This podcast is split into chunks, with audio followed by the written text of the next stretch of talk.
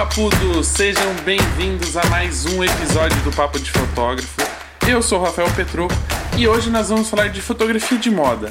Mas vamos colocar um complicador nessa conversa. Você aí, fotógrafo, que buscou fotografia porque era algo mais criativo e que não queria estudar tanto química, física, essas coisas mais exatas na escola, Hoje iremos incluir a física quântica no nosso bate-papo. É, a gente está ficando muito cool aqui, né? Cult, com assuntos muito.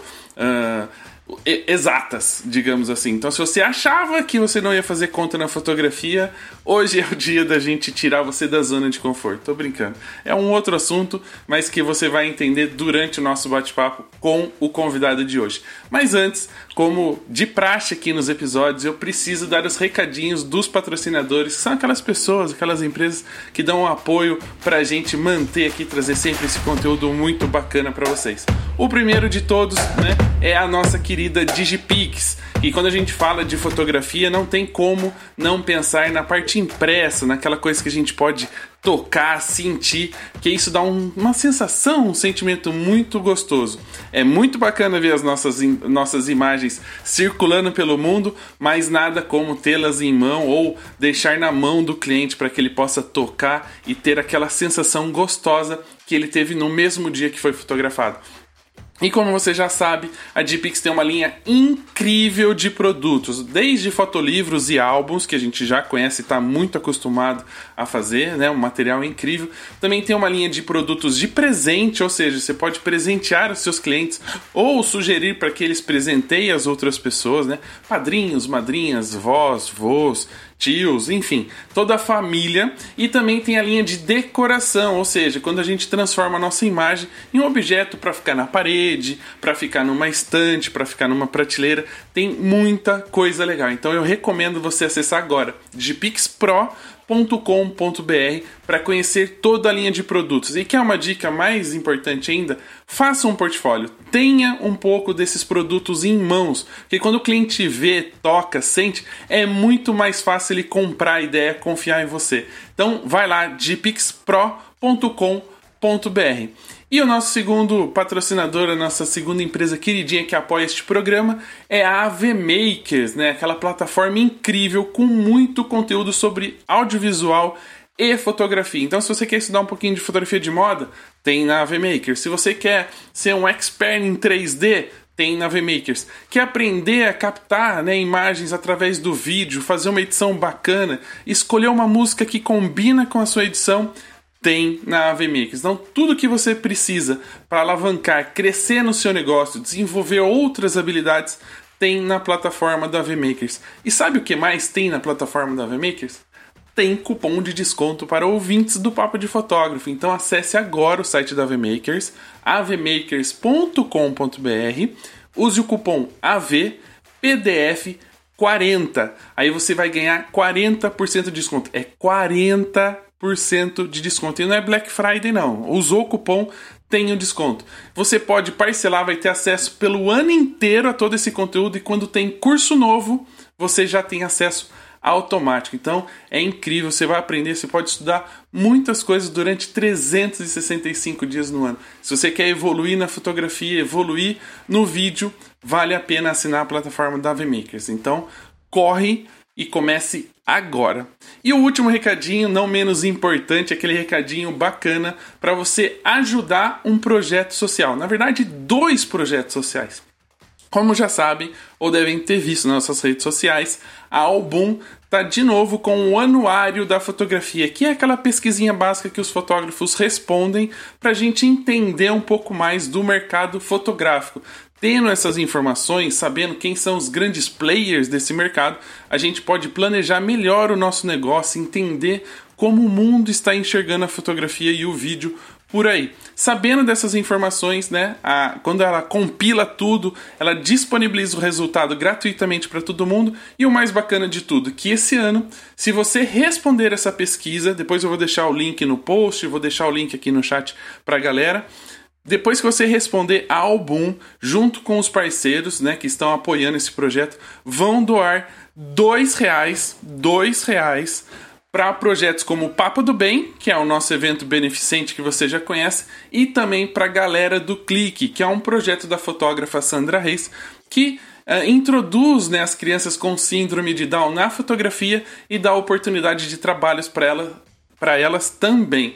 Então não deixe de responder, chama os amigos da fotografia, divide com os colegas de profissão, porque quanto mais pessoas responderem essa pergunta, além de informações importantes do mercado, a gente vai ajudar dois projetos incríveis. Você sabe, o Papo do Bem arrecadou na última edição 7 toneladas de alimento para doar, né, para quem precisa durante a pandemia, e o projeto Galera do Clique é muito bacana. A gente já teve a oportunidade de entrevistar a Sandra, já teve a oportunidade de ter esses meninos fotografando com a gente. Então vale a pena ajudar. Ou seja, você vai responder uma perguntinha, né? Algumas perguntinhas de três minutinhos ali, quatro minutinhos, e ainda vai ajudar dois projetos incríveis. Então não perca essa chance, não deixe de responder essa pesquisa. O nosso objetivo são 10 mil pesquisas respondidas e eu sei que vocês que estão aí do outro lado vão ajudar.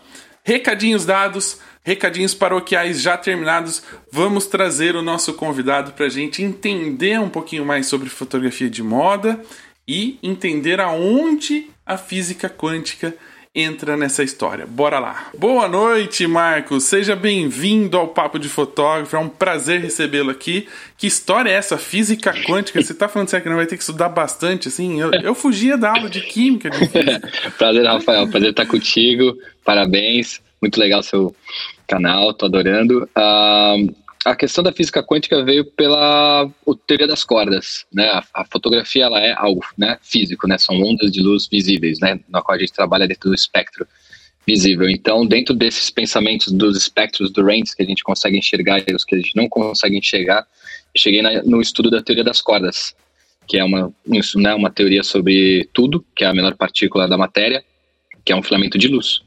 Então, essa teoria ainda não está provada, mas é uma teoria que chega bem a, a, seguindo o pensamento do Einstein, né, de todos os grandes cientistas e pensadores. Então, nesse pensamento da teoria das cordas, seguindo, né, eu comecei a, a trabalhar com filamentos de luz, formando volumes, formando corpos, e disso eu comecei a evoluir para um outro trabalho, que é o Stardust, que é todo trabalhado com luz invisível, né, com luz a gente vai falar um pouquinho mais para frente de todo esse projeto, né? Eu só quis complicar o começo aqui pra galera falar: Meu Deus do céu, né? não devia ter faltado dessas aulas.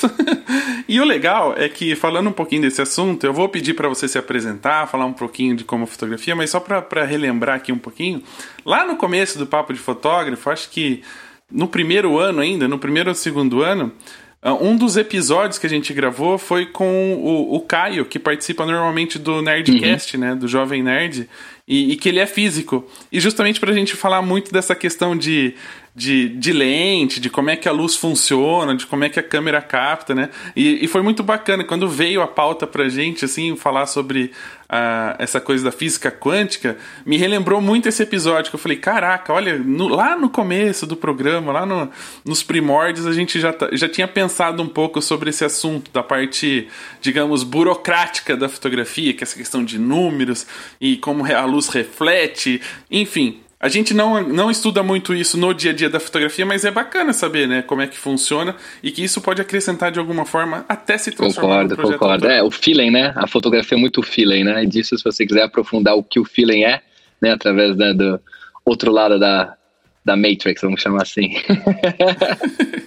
é, a parte mais complicada. Esse negócio de número para mim, uh, ontem a gente estava gravando um outro episódio, né, o episódio anterior, e a gente estava falando muito de número guia, distância vezes abertura. Eu falei, gente, se eu soubesse que eu tinha que fazer essas contas antes de entrar na fotografia, eu não tinha entrado. Porque eu era muito ruim de matemática. Não, exatas não era comigo, né? O meu negócio era bagunça na sala, conversar com as pessoas, comunicação.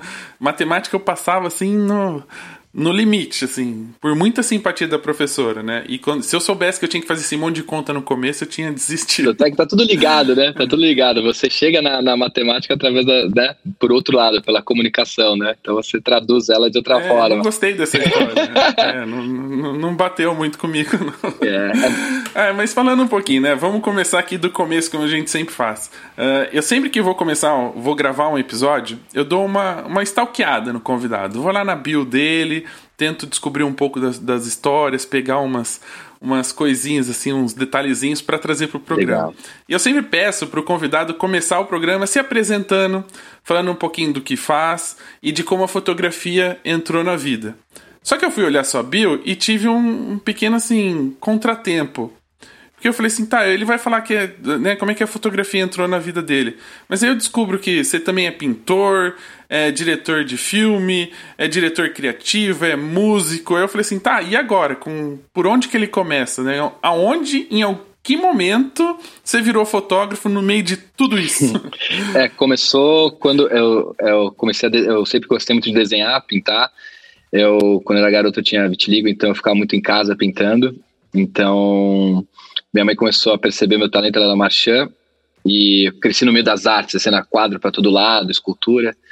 E ela percebeu que eu tinha talento para traço e começou a trazer modelos para posar, para eu poder aprender a luz e a anatomia. Então, nessa relação das modelos, eu comecei a, comecei a, comecei a ter uma, uma conexão né, com a força feminina, com a energia feminina, e entendendo que eu estava pintando e desenhando ali era muito além do que as linhas e luz. Era muito aquela energia que tinha dentro daquele corpo, o sentimento que a pessoa estava vivendo ali. E essa conexão foi vindo, foi evoluindo. A, a, a, parte de arte plástica, disso eu comecei a trabalhar também como ator quando eu curei o vitiligo e naturalmente eu comecei a trabalhar com fotografia pelo meu entendimento de, de luz, né? Junto com a atuação, dirigir, aquela coisa, vamos contar uma história, vamos contar um filme. É... E quando eu peguei uma câmera na mão, eu comecei a fotografar e já começou a sair naturalmente as fotos e as demandas começaram a vir. Mas eu sempre focado na direção, tentando manter o, o main course assim da direção dos filmes. Porém, eu acabava fotografando os filmes. E meio que natural, sabe? A câmera, eu contava através da luz, né? Da minha base, né? Era a luz. Então, foi muito natural. E quando eu tive a minha primeira Red, eu fui testar essa câmera e eu tava sem nenhum roteiro e falei, pô, vou testar com uma modelo para fazer né, um filme mais no ar, mais fotografia, apenas né, uma coisa luz e sombra, sentimento, sem roteiro, mais expressionista. Na minha cabeça era uma forma, né, traduzida do, da pintura. E esse filme foi o filme que a Vogue viu, falou, nossa, me procurou e falou, cara, isso é o futuro editorial em movimento. E faz isso faz 13 anos, que antes era muito difícil pela tecnologia, né, a acessibilidade em fazer um filme num editorial de moda. Então eu falei, nossa, que incrível. E aí quando eu comecei a filmar pela e era filme filme mesmo, né? Não era digital. É, né? aí quando eu comecei a fazer foi com a Red, que era digital, né? Que foi a primeira câmera 4K digital. E então eu falei, nossa, então vou ter uma produção de moda duas vezes por mês para poder criar. E comecei a relembrar e conectar com toda a minha base né, da pintura, quando os modelos posavam para mim. Então, ao invés de eu pintar elas com o pincel com a lapiseira, eu comecei a pintar com a câmera e com a luz, né? Troquei a tinta pela, pela luz. Então foi meio que assim que eu entrei na fotografia, foi uma fusão, né? As coisas foram me levando e elas se misturam, né? A direção, a foto. Então, é, assim, é arte, né? A gente usa as ferramentas para expressar. Então, às vezes é o corpo, às vezes é a luz. É uma pergunta. Você falou que era ator, uhum. né? Uh, você era ator de teatro, de, de televisão? Como é que funcionava eu, isso? Eu fui de... Só, só, pra, só pra eu entender, pra eu fazer a próxima pergunta. Tá, eu trabalhei... Eu sou cria da Fátima Toledo, então eu trabalhei com cinema. Fiz alguns teatros, muito pouco TV, mas mais cinema. É, então, na vez. E aí, o, na hora de gravar mesmo, você ficava mais prestando atenção na luz e nas coisas do que atuar em si, né? Pelo que eu entendi. Então. É, era. Você queria ficar mais atrás da câmera do que na frente. A diretora falava, não, mas é na frente. Você falava, não, não, eu quero ficar aqui atrás porque eu quero ver como é que é a luz, como é que funciona. É, você ficava conversando né, com a equipe, com os fotógrafos. Né? Os caras, vamos bater o texto. Não, peraí, deixa eu ver com essa lente aqui. era mais ou menos assim. Viu? O meu papel não pode ser de um fotógrafo, de um, de um cinegrafista, né? É. Você sempre exigindo um pouquinho mais. Total, ali. aí transformei esse papel em vida, né? reclamou, reclamou muitas vezes que a luz não estava uh, adequada para o seu perfil, para aquele tipo, para aquela cena que você estava fazendo. É, acontecia né, o movimento de câmera, que está te vindo aqui, é o cara, oh, amigo, senta aí, eu tô aqui, tem, temos um diretor. O diretor sou é, eu, né? Tipo assim. O diretor sou eu. tipo assim. Mas não era. Que acontece, Sim. né? Uh, recentemente eu fui. Né, minha esposa tá grávida, Parabéns. a gente foi fazer um ensaio de gestante, né? E e a fotógrafa sempre falava, Rafa, mas como é que você quer? Eu falava, não, não, eu tô aqui de, é, de cliente. Me deixa, é. Ela fala, não, mas é muito difícil fa falar para um fotógrafo o que ele tem que fazer. Que a gente fica nesse do tipo, será que eu tô sendo bom o suficiente? Eu falei, não, não, hoje eu quero só obedecer, eu não quero mandar. Eu quero, se você me fala o que eu tenho que fazer, eu faço. E é um prazer, né, poder estar na, na confiança de alguém, né, na mão de, olhar, de um olhar de alguém, né. Isso é muito gostoso. É, mas a responsabilidade é grande. É grande. Fotografar um outro fotógrafo. Eh, eu fico imaginando, por exemplo, você que é uma pessoa que já estava inserida, tem um certo conhecimento de, de luz, né? De enquadramento, porque a, a pintura te traz muito isso. Total. É. é de tentar se desprender disso a hora que não é para você fazer isso, né? Como ator, por exemplo. Tipo, não era sua função pensar na luz ou pensar no, no ângulo, no corte, enfim, tudo que, que vai ser feito. É, é difícil se desprender dessa. Eu, eu digo que é o sentimento LX, né? Desapegar, de, de não querer dar pelo menos um pitaco ali para melhorar. Total, é? total. É, assim, quando a gente tava falando ficção, às vezes eu, eu até falo, nossa, que prazer estar aqui como ator e não, né, não ter toda aquela. aquela pensamento, não, daqui vai para cá, daqui a luz, a luz tá assim e tal, mas é inevitável, né? Tem um documentário que a Wright tá falando sobre mim que o, o diretor está viajando comigo desde 2017, documentando a minha vida pelo mundo e tal. E eu sempre falando, bro, o meu ângulo é esse aqui, tá ligado? E ele vinha sempre falando, cara, aqui não funciona. Ele, cara, deixa, deixa, fica de boa aí. Eu sempre tinha essa, tipo, não, vem pra cá, esse é o meu ângulo e tal. Então, é, tipo, ele sofreu um pouco comigo, até eu relaxar, sabe, tranquilo e tal. Eu olhava a imagem e falava, não, mas eu não me vejo assim. E tá, mas é assim que eu te vejo. Então, essa troca de olhar, né? Então, dessa, sai sempre essas fusões. Mas é um trabalho, né? É um trabalho que a gente tem que fazer. É, e uma, uma perguntinha, assim, também por curiosidade. Uh, a gente fala muito da, da questão técnica da fotografia, né? De aprender a mexer no equipamento, de realmente entender como o equipamento funciona e como ele vai responder para aquilo que a gente está pensando. Verdade. Você tem uma bagagem muito muito grande de, de outras áreas, né? Que é a pintura, a música, enfim, uh, que não necessariamente se relacionam com a fotografia na parte técnica, mas sim na parte artística. Uh, esse conhecimento de várias áreas e que de uma certa forma se complementam, né, de questão de luz, sombra, enquadramento, a música que faz, faz um papel muito importante dentro do vídeo, principalmente dos vídeos em que não se tem muitas falas, se tem mais imagens, uh, o quanto isso te ajudou nesse processo, do quanto isso, é, essa bagagem traz para você ser enxergado, por exemplo, uma grande marca para poder produzir para ela? É, eu, eu, me vejo muito, muito sinestésico, assim, sabe? Por exemplo, eu falo, nossa, essa música é meio azul, sabe? Então eu levo a fotografia, o tratamento do, da foto, do filme, para aquela temperatura da música. E às vezes a, a temperatura da música, da, da fotografia para música. Então essa, talvez por esse caminho, né, que eu fui transitando entre as áreas das artes, formatando caminhos e percepções, eu acabo misturando elas. Então, muitas vezes eu falo, pô, não, a edição tem que ser uma coisa mais, sabe, sensorial. Eu tenho que editar mais sensorial. E aí eu fico tentando trazer a sensoridade e eu, explicar tecnicamente isso eu não sei explicar. Eu sei, sabe, falar sobre as analogias de uma arte para outra. Então, muitas vezes a técnica acaba trazendo, tipo, ah, quero fazer algo mais é, surrealista. Eu sempre trago as referências da pintura para o filme, por exemplo, para foto. Então, é, elas se misturam, elas se complementam, né? Então, são todas formas de expressão e diferentes ferramentas para a mesma expressão, né, da arte. E aí a técnica acaba vindo dentro da necessidade da expressão. É, eu acho que é, é, eu sempre procurei a técnica para trazer a liberdade da, de conseguir a, a, expressão, né?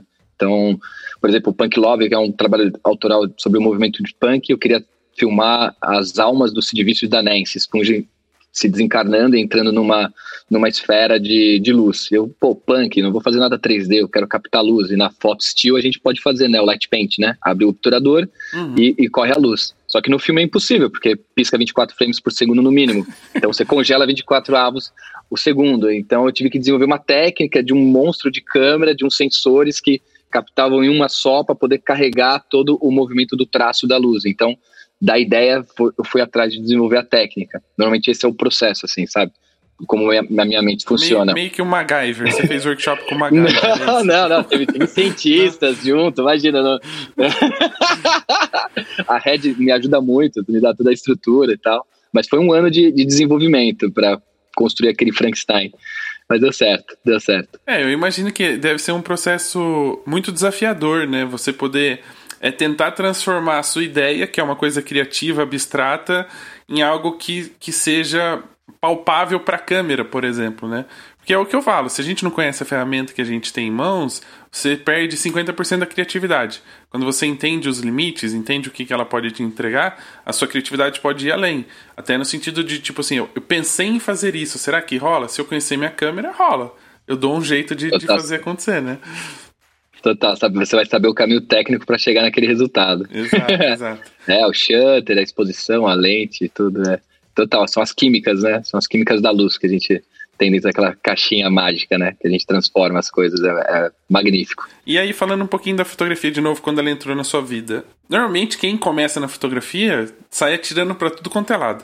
Porque o negócio é fotografar faz casamento, faz batizado, faz foto da florzinha, que essa é, é básica para quem tá começando a fotografar, né? Foto do pôr do sol, que essa também é, faz Sei, parte é, do portfólio. É infinita. É, e o que aparecer, o que pagarem para ele fazer, a pessoa aceita. Você já tinha aí, né, por essa experiência com as modelos na hora de pintar, um viés para fotografia de moda, mas você acabou experimentando ou acha importante experimentar outras áreas da fotografia justamente para agregar, né? E se experimentou, o que que você que outras áreas você traz hoje para o seu trabalho do dia a dia? É, eu sempre amei assim a relação com a moda. Eu fui dragado assim, foi meio que um momento né, da tecnologia proporcionar o, o, o fashion editorial e com isso foi, sabe, era poucas pessoas estavam fazendo no mundo. Eu, tava o Nick Knight, o Steve Menzel, eu e mais dois, três, sabe? Muito pouco. Eu lembro que eu digitava fashion film no YouTube e não aparecia nada, no result, sabe? Eu falei, cara, que loucura que tá acontecendo, é um novo movimento.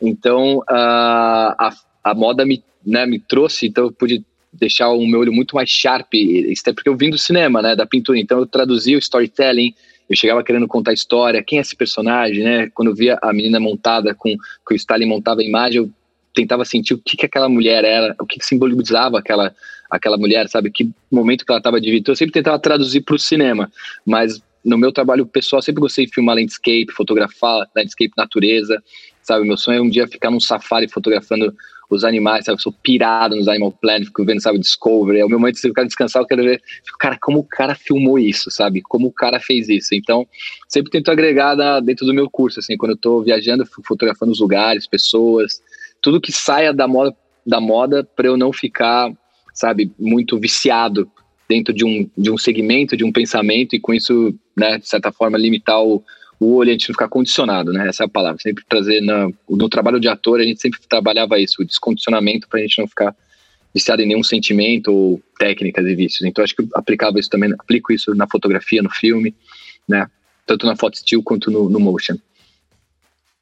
Eu fico imaginando um fotógrafo de moda querendo fotografar um elefante. Será que ele vai pedir pro elefante fazer é. para encaixar? Para vir um pouquinho mais para cá para encaixar a luz, né? Será que rola? né? É, é, é, Ou brigar com o leão, imagina. por exemplo, que ele não tá se comportando para fazer a foto. é, vai ser um desafio, vai ser achar a luz certa, não, vai ser incrível. Algum dia eu chego lá, algum dia eu consigo chegar lá. Eu admiro muito quem faz. Acho incrível a técnica, a paciência que eles devem ter e o feeling, né? De estar no lugar certo, as teles, né? Que tem que estar muito longe, né? Pra, pra né, fotografar. Ah, né? sim. Ninguém vai fotografar um leão com 35 Não. minutos, né? Nem com uma 18. espero eu, espero eu. Total. É, falando um pouquinho desse, desse processo, né? Óbvio que, que tem sempre. A gente fala da, das conquistas, mas tem sempre os percalços, né? As dificuldades. Sim.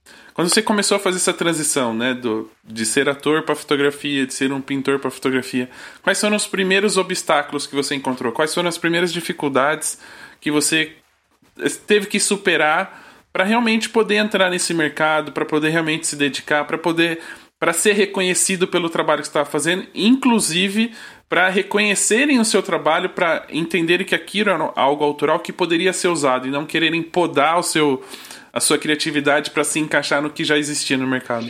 É, boa pergunta. Assim, eu lembro que quando eu comecei a fotografar e dirigir, os diretores meio que falavam, não, agora o, o Melo, Cavaleiro é, é ator, é, virou diretor, virou fotógrafo. Então eles começaram, tinha uma, uma coisa muito assim, ou você é isso ou você é aquilo. Você não pode ser os dois, né? Tinha uma coisa meio, ou você é ou você não é. Então eu comecei a ser forçado a, a tipo, não dividir o meu tempo entre um e outro. E a liberdade de você pegar a câmera e fotografar é a mesma liberdade que você tem de pintar. Né? O ator precisa fazer o teste, o casting. Então tem todo um outro tipo de processo onde a minha expressão artística era diferente. Esse timing, né, de esperar o papel, esperar o momento certo. E a fotografia se identificava muito mais com a pintura. Então foi um processo assim meio que eu fui né, meio que escolhido, forçado a me posicionar como, não, eu sou diretor, agora sou fotógrafo e, e deixar de ser ator, né, profissionalmente, assim, exerço às vezes de vez em quando alguma coisa, mas não mais o meu main course. E o percalço foi trabalhar muito de graça, fazer muita coisa para provar o seu talento, né? Então, tipo, é uma coisa que eu falo sempre para para minha equipe, para meus assistentes, então, que, eu, que eu formo vários, eu falo, cara, a gente vai trabalhar de graça muitos anos, a vida inteira, porque é isso, faz parte. O, o dinheiro não é o, o, o, único valor. O valor seu, muitas vezes, é a oportunidade que você tem de poder estar tá fotografando alguém incrível, a troca com alguém, um momento, aquela história, o editorial ou o projeto para que você possa formar rolo, fotografia e sua linguagem, para que as pessoas possam te reconhecer dentro da sua linguagem, né? Então, é muito importante isso. E, e não ficar muito em referências. Eu acho que isso é um grande risco, sabe? A galera ficar muito Pinterest, muito coisa, e acaba virando replicador de, de, de, linguagens e não descobrindo sua própria linguagem, sua própria expressão, né? Porque o mundo tem espaço para todo tipo de prisma, né? Então, acho que é, isso é bem importante. Mas é, o percalço foi isso, de fazer muita coisa de graça até, até alguém olhar e falar, pô, eu gosto do trabalho desse cara, eu chamar ele, sabe? Isso é básico. e não muda. Tem que persistir, persistir, né? Não pode desistir. Não pode desistir. E, e curtir o seu, o seu processo, sabe? Da foto, do seu momento ali, tá ali muito presente naquela imagem que tem um pedaço seu, assim, sabe? Um pedaço da sua alma ali que identifique você, que eu acho que isso imprime as pessoas sentem. E com isso é um processo de desenvolvimento. Se você ficar muito no procurando o resultado, você não você acaba não aproveitando o, o journey, né? Então tem que ficar muito no seu no seu espaço de tempo e respeitar o processo da vida até Acho que hoje com o Instagram, com toda a mídia social, ela abriu um, um leque enorme para os fotógrafos, né? Você tem muito mais opções, não só para o fotógrafo, como para o filmmaker e, e até para os modelos, para toda a expressão visual, audiovisual, acho que tem uma, um link muito maior hoje, né? Antes era muito mais difícil. É, e uma coisa que, que eu observo muito, assim, né? A gente, por um tempo, pelo menos acho que desde quando eu comecei na fotografia, que vão fazer 11 anos, a gente viu muito especialista, né? Uhum. Então, um cara especialista em fotografia de casamento, especialista em, em retratos, especialista em moda. Uh, principalmente com o desenvolvimento das redes sociais, as pessoas mostrando um pouco mais do seu trabalho autoral, hoje eu vejo muitas marcas, principalmente, é, meio que não, não podando o, o produtor ali, né, o fotógrafo, o videomaker, mas até desafiando eles, porque eles falam assim, pô, eu gosto da sua linguagem, gosto do seu estilo, do seu tratamento de foto, sei lá, dos ângulos que você usa. Pô, eu vejo hoje pessoas que são especialistas em retratos femininos, por exemplo, produzindo para marcas como BMW, como Jeep, que não tem relação nenhuma com, com o público daquele, daquele profissional né? Mas que é um desafio e esses caras entregam um trabalho bem convincente, assim, né? Que, que condiz com a marca, no estilo do fotógrafo e que, de uma certa forma, o público acaba uh, se, se identificando com isso. É um desafio para o fotógrafo sair um pouco dessa zona de conforto, que nem você começa como ator, aí as pessoas começam a puxar você como diretor, uh, e depois começam a puxar você como videomaker, depois começam a puxar você como fotografia. É um desafio. Quanto é importante para você sair dessa zona de conforto e ter esses pontos de vista, porque daí você também tem. Uh, né, por exemplo, você vai fotografar uma modelo, como ator você tem, você tem esse conhecimento de direção, sabe até um, um como lidar com a, algumas situações. Como diretor, você tem um, uma visão geral do contexto daquilo que você vai produzir. O quanto isso uh, facilita para você quando você tem esses desafios fora da casinha, assim, que você não está tão acostumado a fazer no dia a dia? Ah, você me lembrou uma história que é, eu vou desenvolver a sua, a, a sua pergunta, mas me lembrou muito uma história que eu estava na filmando na Itália, e aí a minha agente conseguiu uma reunião com o Armani para apresentar o meu trabalho numa concorrência, né? Apresentar eu e, uma, e, outros dois, três fotógrafos e diretores. E ela falou, cara, eu tô aqui com o roteiro, tô pensando nessa ideia, me desenha essa ideia. Eu falei, nossa, Brigitte, eu tô no meio da de um shooting, no almoço eu faço, a gente vai estar de trem em deslocamento e desenho. Eu desenho no guardanapo do, e fotografei e mandei para ela do guardanapo, assim, ó, esse, seria assim que eu pensaria o filme. E justamente quando a Armani olhou o, as fotos do, do desenho, ele parou, olhou e falou, que desenho é isso aqui? Ela falou, ah, o Marcos. Aí falei, ah, então eu quero trabalhar com ele. Aí ninguém entendeu nada na hora. Falou, mas nossa, o desenho, é, no traço eu vi que ele tem uma arte, eu vejo que ele é um artista, eu sei que ele vai entregar o meu projeto. Então, eu peguei o trabalho pelo meu traço e não, e não pelo meu portfólio de foto e filme que eu fiz anos, entendeu? Tipo, é, é, tipo muito louco a, como as coisas vêm e como podem acontecer, né? Então, esse tipo de, de situação, quando você. Eu nunca tinha trabalhado com, com o Armani, com um cara com tanta bagagem de conhecimento. Então, aprendi muito. Ah, essa relação de fazer algo que a gente não está habituado a fazer, eu gosto, eu acho que a gente tem que, principalmente o que você está falando sobre a mídia social, é você imprime o seu olhar sobre aquele. E eu acho que é muito produtivo para uma marca sair, por exemplo. Ah, filme de beleza, foto de beleza tem que ser assim. Existem padrões, né? Começa a entrar em, em que visuals que as pessoas seguem, que alguém fez, e as pessoas começam a replicar porque isso entra no senso comum. Então é muito bom ver alguém que não tem nada a ver, que é um, vamos chamar um um papel em branco sobre aquilo e desenhar do jeito dele e trazer um novo olhar, agregar, trazer uma diversidade, sabe? Eu acho que isso que você me falou é muito legal que o Instagram conseguiu trazer isso, né?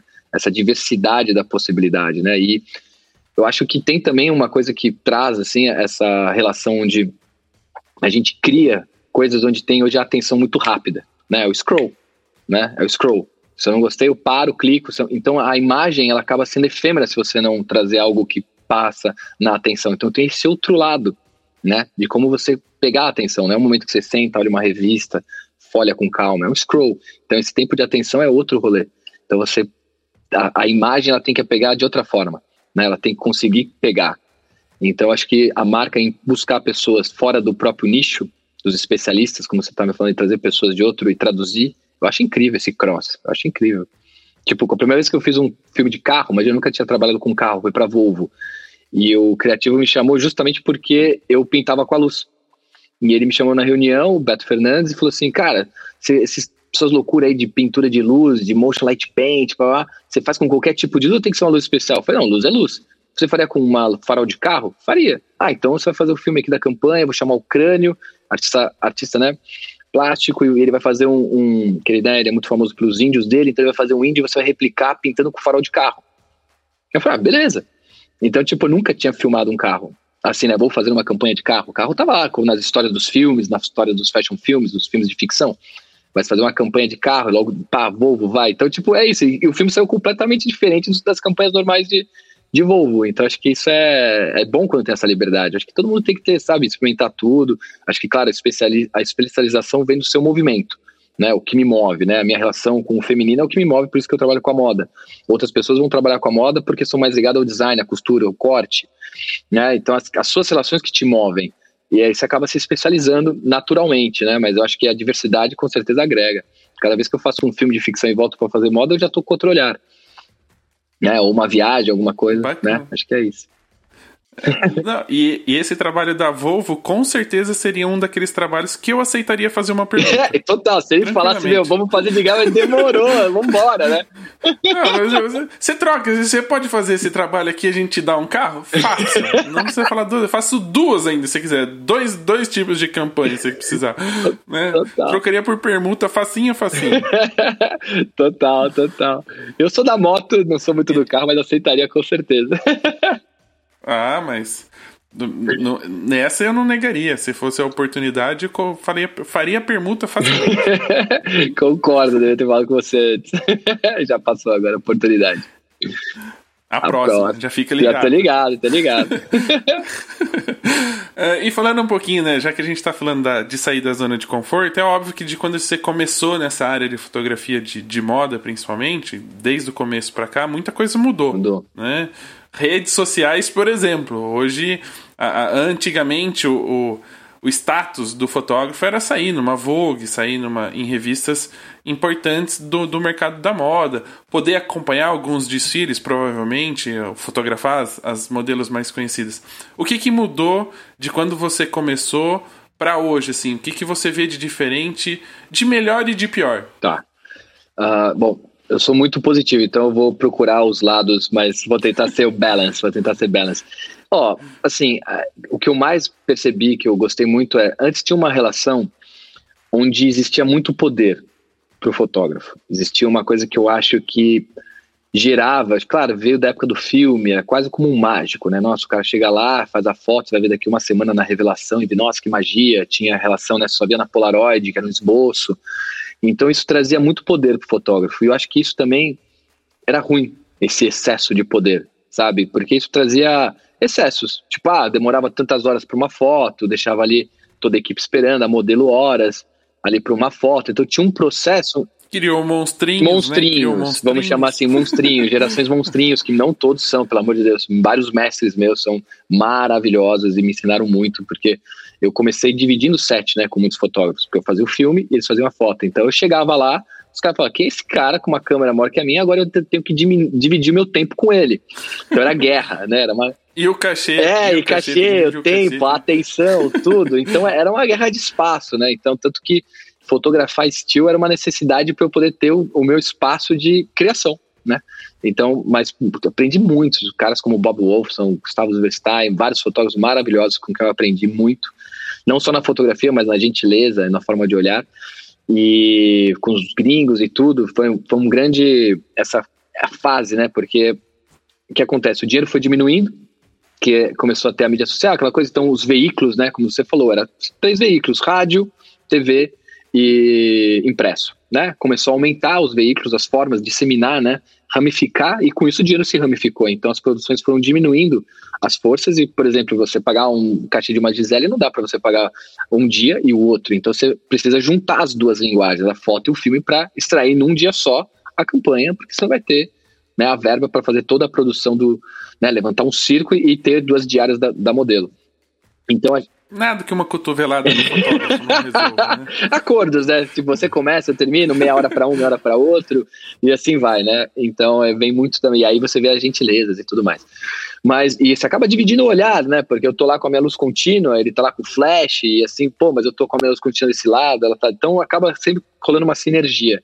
Então, esse processo que eu vi acontecendo, né? Que foi a, a os recursos de verba diminuindo e a gente precisando sendo mais criativos para resolver tudo em menos tempo, em menos diária. Então, com isso foi caindo os poderes, foi diminuindo essa coisa. Acho que o time, a equipe hoje é muito mais equalitária, sabe? Desde o beauty artist ao stylist. Então, tem uma é uma troca. O produtor tem toda uma troca, sabe? Quando você vai lá fazer o clique, vai lá filmar, é você tem mais ciência que aquilo é um trabalho de equipe, que o cinema sempre teve, mais claro. Então, acho que hoje na moda se agregou isso muito. Eu acho que outra coisa também que foi muito importante foi que a gente a moda deixou de ser uma, algo exclusivo e começou a ser algo inclusivo. Isso para mim é a coisa mais importante de todas. Assim, acho que a, a, moda cresceu o olhar, conseguiu se expandir e entender que antes tinha uma coisa meio de definição. O que é moda, o que é belo, o que é, sabe, o que é, o que é, e com isso se exclui, né? Isso é, isso não é. E na real não é. É olhar, é, é momentos, é diversidade, sabe? É belezas distintas. Então, hoje as pessoas são muito mais plurais, acho que isso abrange mais o entendimento. Isso é maravilhoso, acho que isso é a melhor parte. A parte que eu acho ruim dentro disso tudo, que claro, quando você falou, tem o outro lado da moeda, é essa questão de tudo começou a ficar mais efêmero do scroll, a velocidade do conteúdo que se consome hoje, né? Então você acaba muitas vezes tendo mensagens lindas para se dizer, mas elas são tão rápidas, já tem que vir outra coisa, já tem outra coisa e, acho que se perde um pouco a profundidade das coisas. Porque as coisas têm, coisas que levam tempo, né? E você também absorver refletir, reverberar e processar né, a arte, né? Como você parar e ficar olhando um quadro horas, né, de Picasso, etc., de Van Gogh e tudo, e, né, e olhar de um Pollock, que é totalmente expressionismo, tinta, express, né, e daquilo sentir o sentimento. Hoje, acho que acaba tendo uma dificuldade de você ter esse tempo. Mas são segmentos, eu acho. E o engraçado, você falando um pouquinho disso, dessa questão da velocidade, né? Interrompendo claro, imagina. a resposta. Uh, é, eu, me veio muito à mente o dia que eu visitei o Louvre né? Que eu Passou o dia lá. quando a gente. É, então, é, é uma coisa assim. para mim aquilo era muito encantador. A minha vantagem é que, como eu sou pobre e não tenho dinheiro para ficar comprando internet nos outros países, eu presto mais atenção nas coisas do que eu fico publicando no Instagram. Né? Essa é a vantagem. Bem, tá presente. Então, quando eu entrei lá para assistir, para ver as coisas, eu, eu pus as obras que eu gostaria de ver. Eu falei, não, eu quero ver essa, essa e essa, porque são muito conhecidas, né? E, e quero olhar, quero observar, quero ver se realmente a importância que isso tem para para arte, né, para a história, porque a gente ouve falar da Mona Lisa, do já esqueci a moça do Vênus lá, da, da... da estátua lá que tem os, os, uh, os braços cortados. É, é, tem, tem várias uh, obras que são muito conhecidas, assim, que a gente aprende desde pequeno. E quando eu fui, eu realmente passei tempo olhando, observando e não fotografando, fazendo Instagram. E cara, quando você observa em volta, as pessoas passam, tiram uma foto, postam no Stories e vão embora.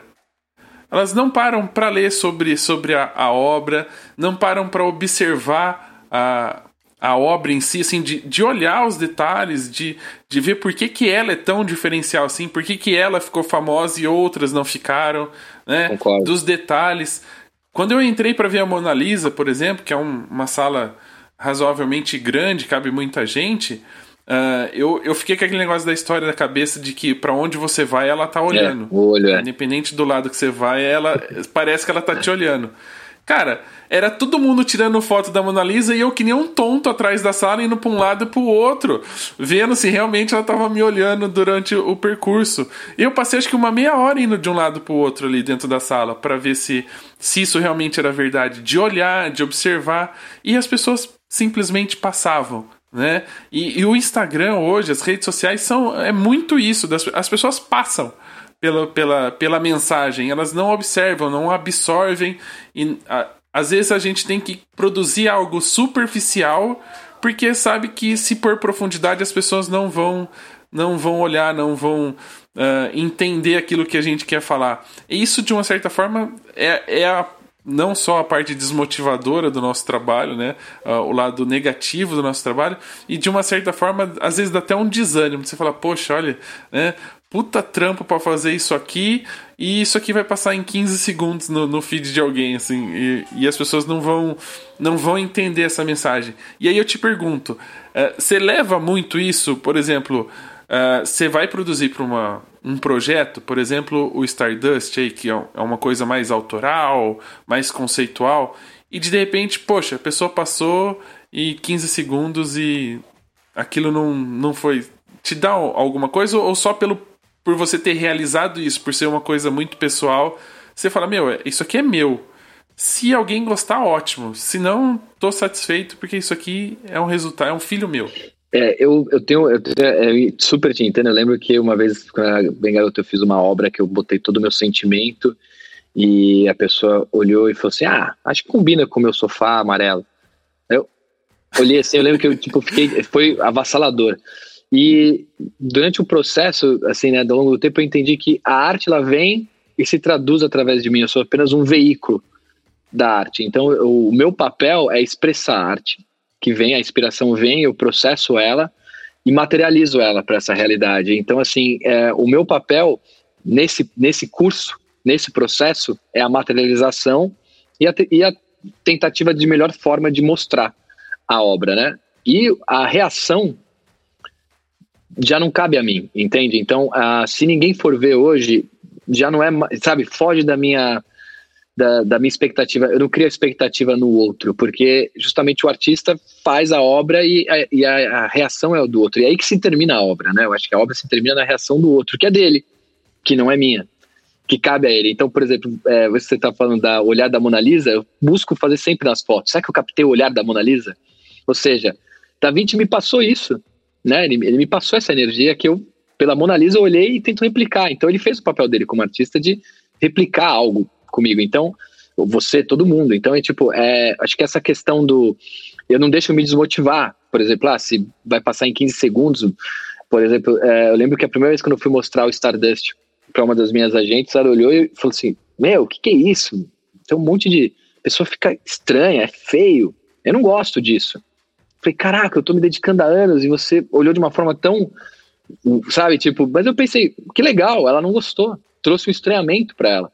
Essa é a reação dela genuína. E é lindo, eu trouxe algo que trouxe alguma reação para ela. Então eu acho que é, nós, como artistas, materializadores de arte, a gente, o nosso papel é materializar e a reação é, cabe ao outro, apesar que a arte, né, se termina, na minha opinião, ao outro, né? Porque não, a gente não faz para nós. Quando você fala, ah, pô, meu filho, eu tento não ter esse apego, sabe? Tipo, é a obra para o mundo, sabe? Não é para mim, é para o mundo. Então, para o mundo dos seres humanos, para quem capta e tal. Então é isso. Tem que fazer e, e let it go. É como eu penso para não se desmotivar. Eu tenho certeza que eu tenho certeza que o Leonardo da Vinci se revira no caixão quando as pessoas só passam pela Mona Lisa. É uma certeza. E não, fazem pelo, e não vão pelo menos duas vezes para um lado e para o outro só para ver se ela olha. É, é, um trick, né? Você, você aproveitou a Mona Lisa. As pessoas que passam. Assim, é muito louco, né? Que a gente acabou criando uma conexão com. Se a gente não gravar, e se a gente não publicar, é quase como se a gente não tivesse vivido, parece, né? Não tiver. É, é, e aí você acaba não vivendo realmente. É então você tem que encontrar esse balance. Cara, eu, eu, eu fico, eu fico. Eu sou muito tiozão, né? Eu sou desse assim, que- Cara, eu fico impressionado assim. Do, eu sou, eu sou, a- segundo agora a nova regra, eu sou cringe. Ah, você é dos cringe?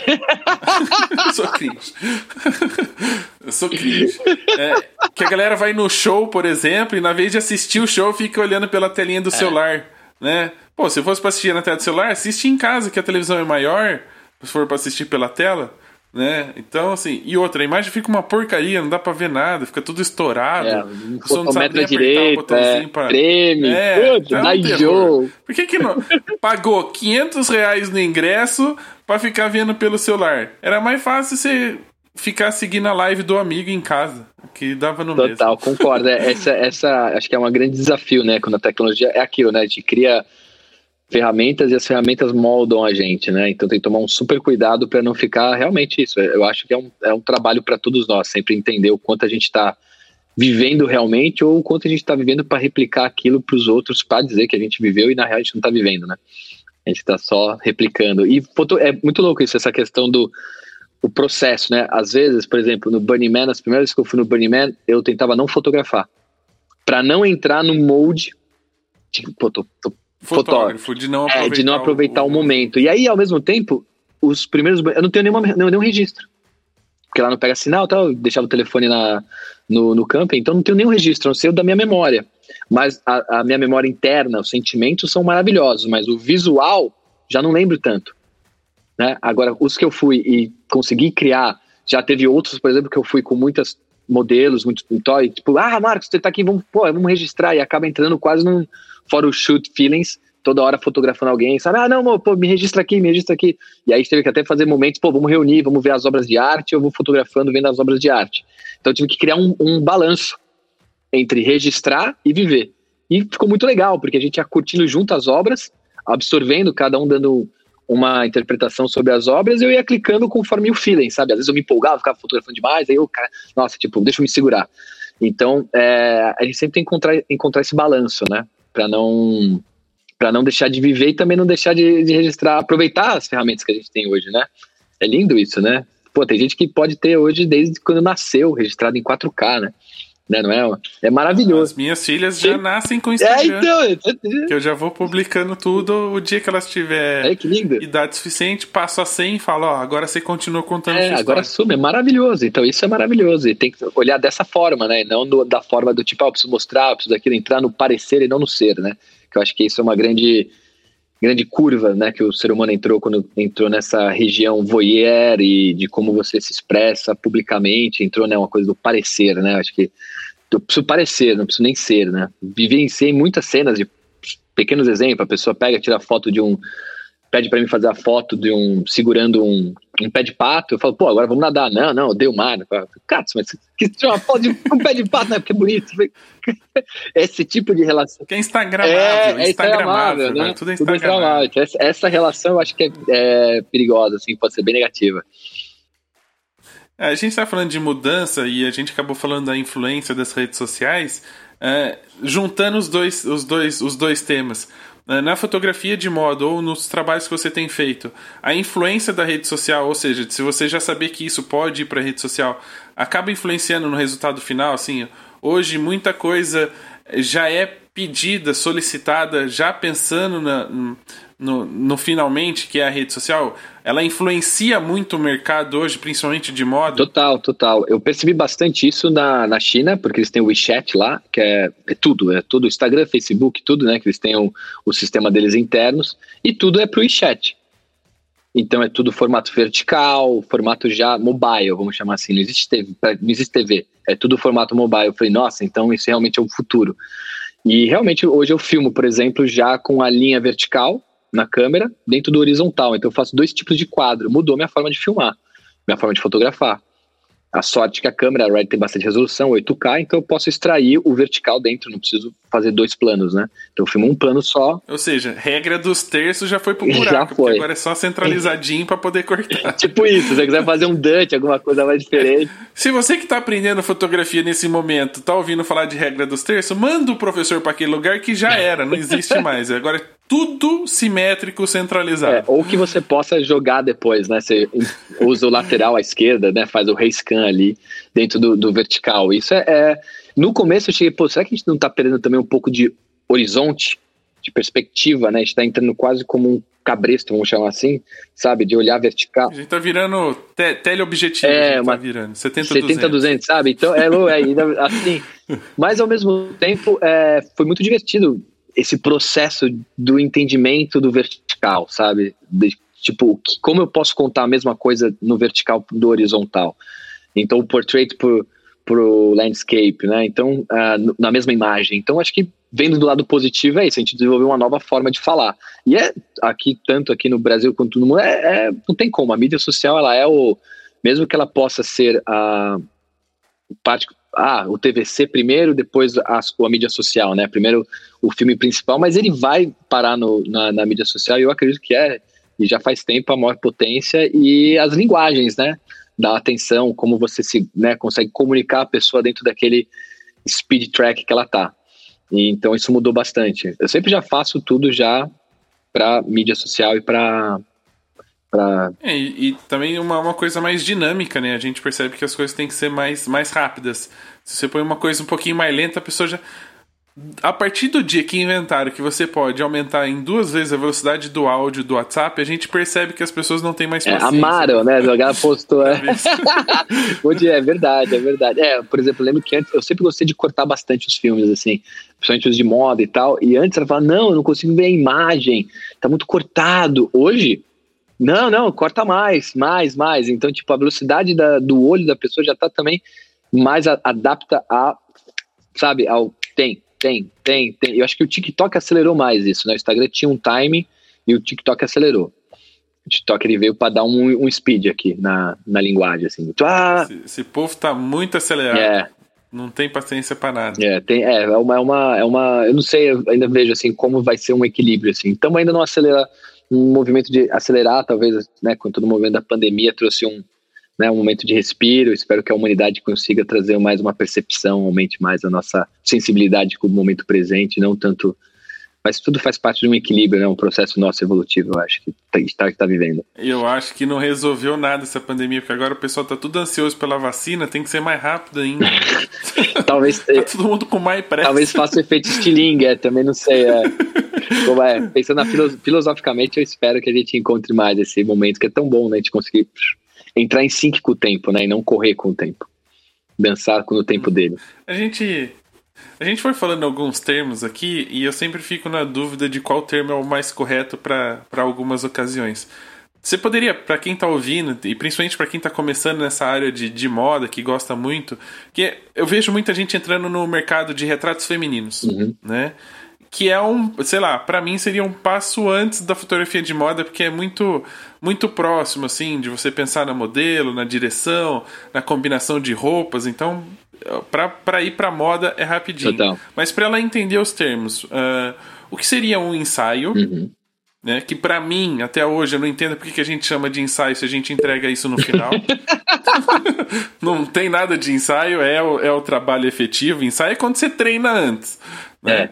Uh, editorial e filme fashion. Qual que é a diferença entre, entre um e outro? Ah, o, é engraçado. Eu acho que o editorial e o ensaio, a diferença é que o, o editorial ele já tem um editorial de moda. O stylist pensou numa história e ele te chama para fazer aquele editorial. Ou seja, ele já tem um, uma história através da moda e você vai materializar ele na imagem. O ensaio, eu acho que ele tem uma coisa mais experimental dentro do ensaio né? Acho que o editorial já tem uma direção mais fixa. O ensaio é um pouco mais experimental. Então o resultado é um pouco mais do experimento, do ensaio. Vamos ver o que dá. E é aquilo, sempre sai algo legal e vamos postar. Então tem essa, né? Acho que talvez antes tinha não, nossa, filme, o custo, a, o custo da publicação era alto. Então exigia antes talvez o ensaio pro editorial para realização. O fashion filme, ele é uma linguagem, né, que foi aquilo, 12, 13 anos atrás, a gente começou a filmar a, a, moda, né? Então acho que o primeiro que chamou isso foi o Nick Knight, que ele filmou a Natalie Portman. Foi alguma atriz que começou a dançar e ele, e ele tava fotografando. Ele falou, cara, eu preciso pegar isso em movimento. E a foto não tá pegando, então eu vou filmar.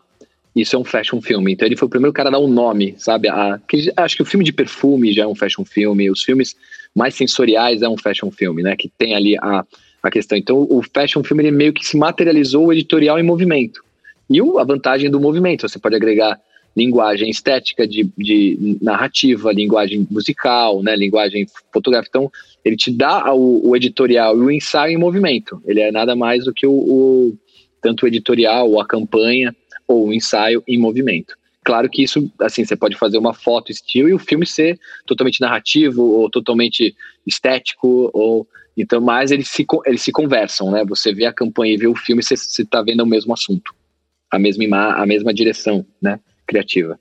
Só que em, em, formatos diferentes. E eu vou deixar uma dica aqui: se um dia você publicar algum ensaio e a foto ficar ótima, você põe na legenda. Isso porque foi um ensaio. Imagine se fosse valendo. É, boa. Farei isso. joga pra cima, é isso, joga, tá certo. As pessoas falam, ó, nossa, ó, só no ensaio já saiu assim, imagina se ele estivesse fazendo de verdade. Total, é, aí, e, e, às vezes sai melhor o ensaio porque você tá descompromissado, você tá mais no flow, você tá menos estressado, então você não ingesta a energia, né? De, porque isso às vezes muito acontece quando a gente tá né, trabalhando com campanhas onde a imagem da marca ou, ou do estilo ou o que seja é, tem muito key visuals, né? Tem muita coisa, ah, tem que ser assim, tem que ser assado, porque isso é assim, isso é assado. Então você acaba, né, estando ali num, num corredor muito estreito, onde você realiza de uma forma muito boa aquilo, e não você tem aquele sentimento expressivo de, né, de sentir ali solto, deixar o momento, o espaço preencher né, a imagem. É, muito bem. E aí é óbvio que dentro de todo esse processo, né, de, de todas as áreas que você já atuou, de todos os clientes que você já atendeu, como é que é trabalhar com as grandes marcas, né? Porque em algum momento você foi reconhecido, né? O senhor Armani viu ali seu guardanapo bem desenhado. desenhado. Falou que era praticamente um Picasso, um novo Leonardo da Vinci, né? Uh, um pouco mais. Até um dia eu quero perguntar o que, que ele viu. Será que ele conseguiu ver alguma coisa, né? Às vezes ele viu algo abstrato, achou que era uma coisa criativa e na verdade estava borrada a imagem que você tremeu na hora de fotografar.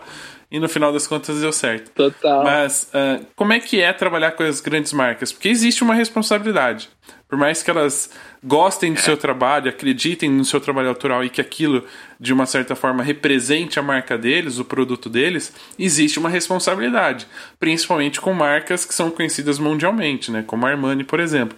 Como é que é trabalhar? Primeiro, assim, como é que se chega nessas marcas? Normalmente você espera, senta lá no trem e desenha num guardanapo, ou, ou dá para se trabalhar de ir atrás, de realmente falar, não, cara, olha, eu acho que eu tenho potencial, eu vou mostrar meu trabalho, quero ver se elas me contratam. Como é que é esse processo de chegar nas marcas primeiro? Foco, é foco. Acho que a primeira coisa é foco, né? Se você quer é, trabalhar com, a, com as marcas, lidar com elas, você tem que ter um foco de direcionamento da sua carreira, né? Em, em trabalhos que te levem a, a isso.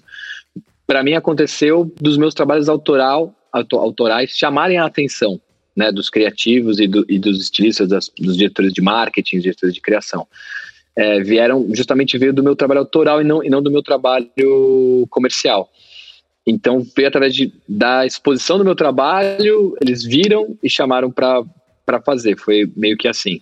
Ah, para chegar no momento, por exemplo, desse do Armani, a, a minha a gente, a minha produtora, ela viu meu trabalho, falou: ah, você com esse traço, tem o olhar do Armani e tal. Então ela se conectou com o diretor de criação, mostrou o meu rolo, e ele se interessou pelo meu trabalho autoral e falou: ah, então a, o, a, o que eu gostei foi assim um break na minha na, na, minha concepção de entendimento quando fui trabalhar com as grandes marcas. A primeira que foi o Armani foi o, como o Marcas Ascoli, que era o diretor de criação, decupou o meu trabalho e como ele ia dirigir o meu trabalho para chegar no resultado.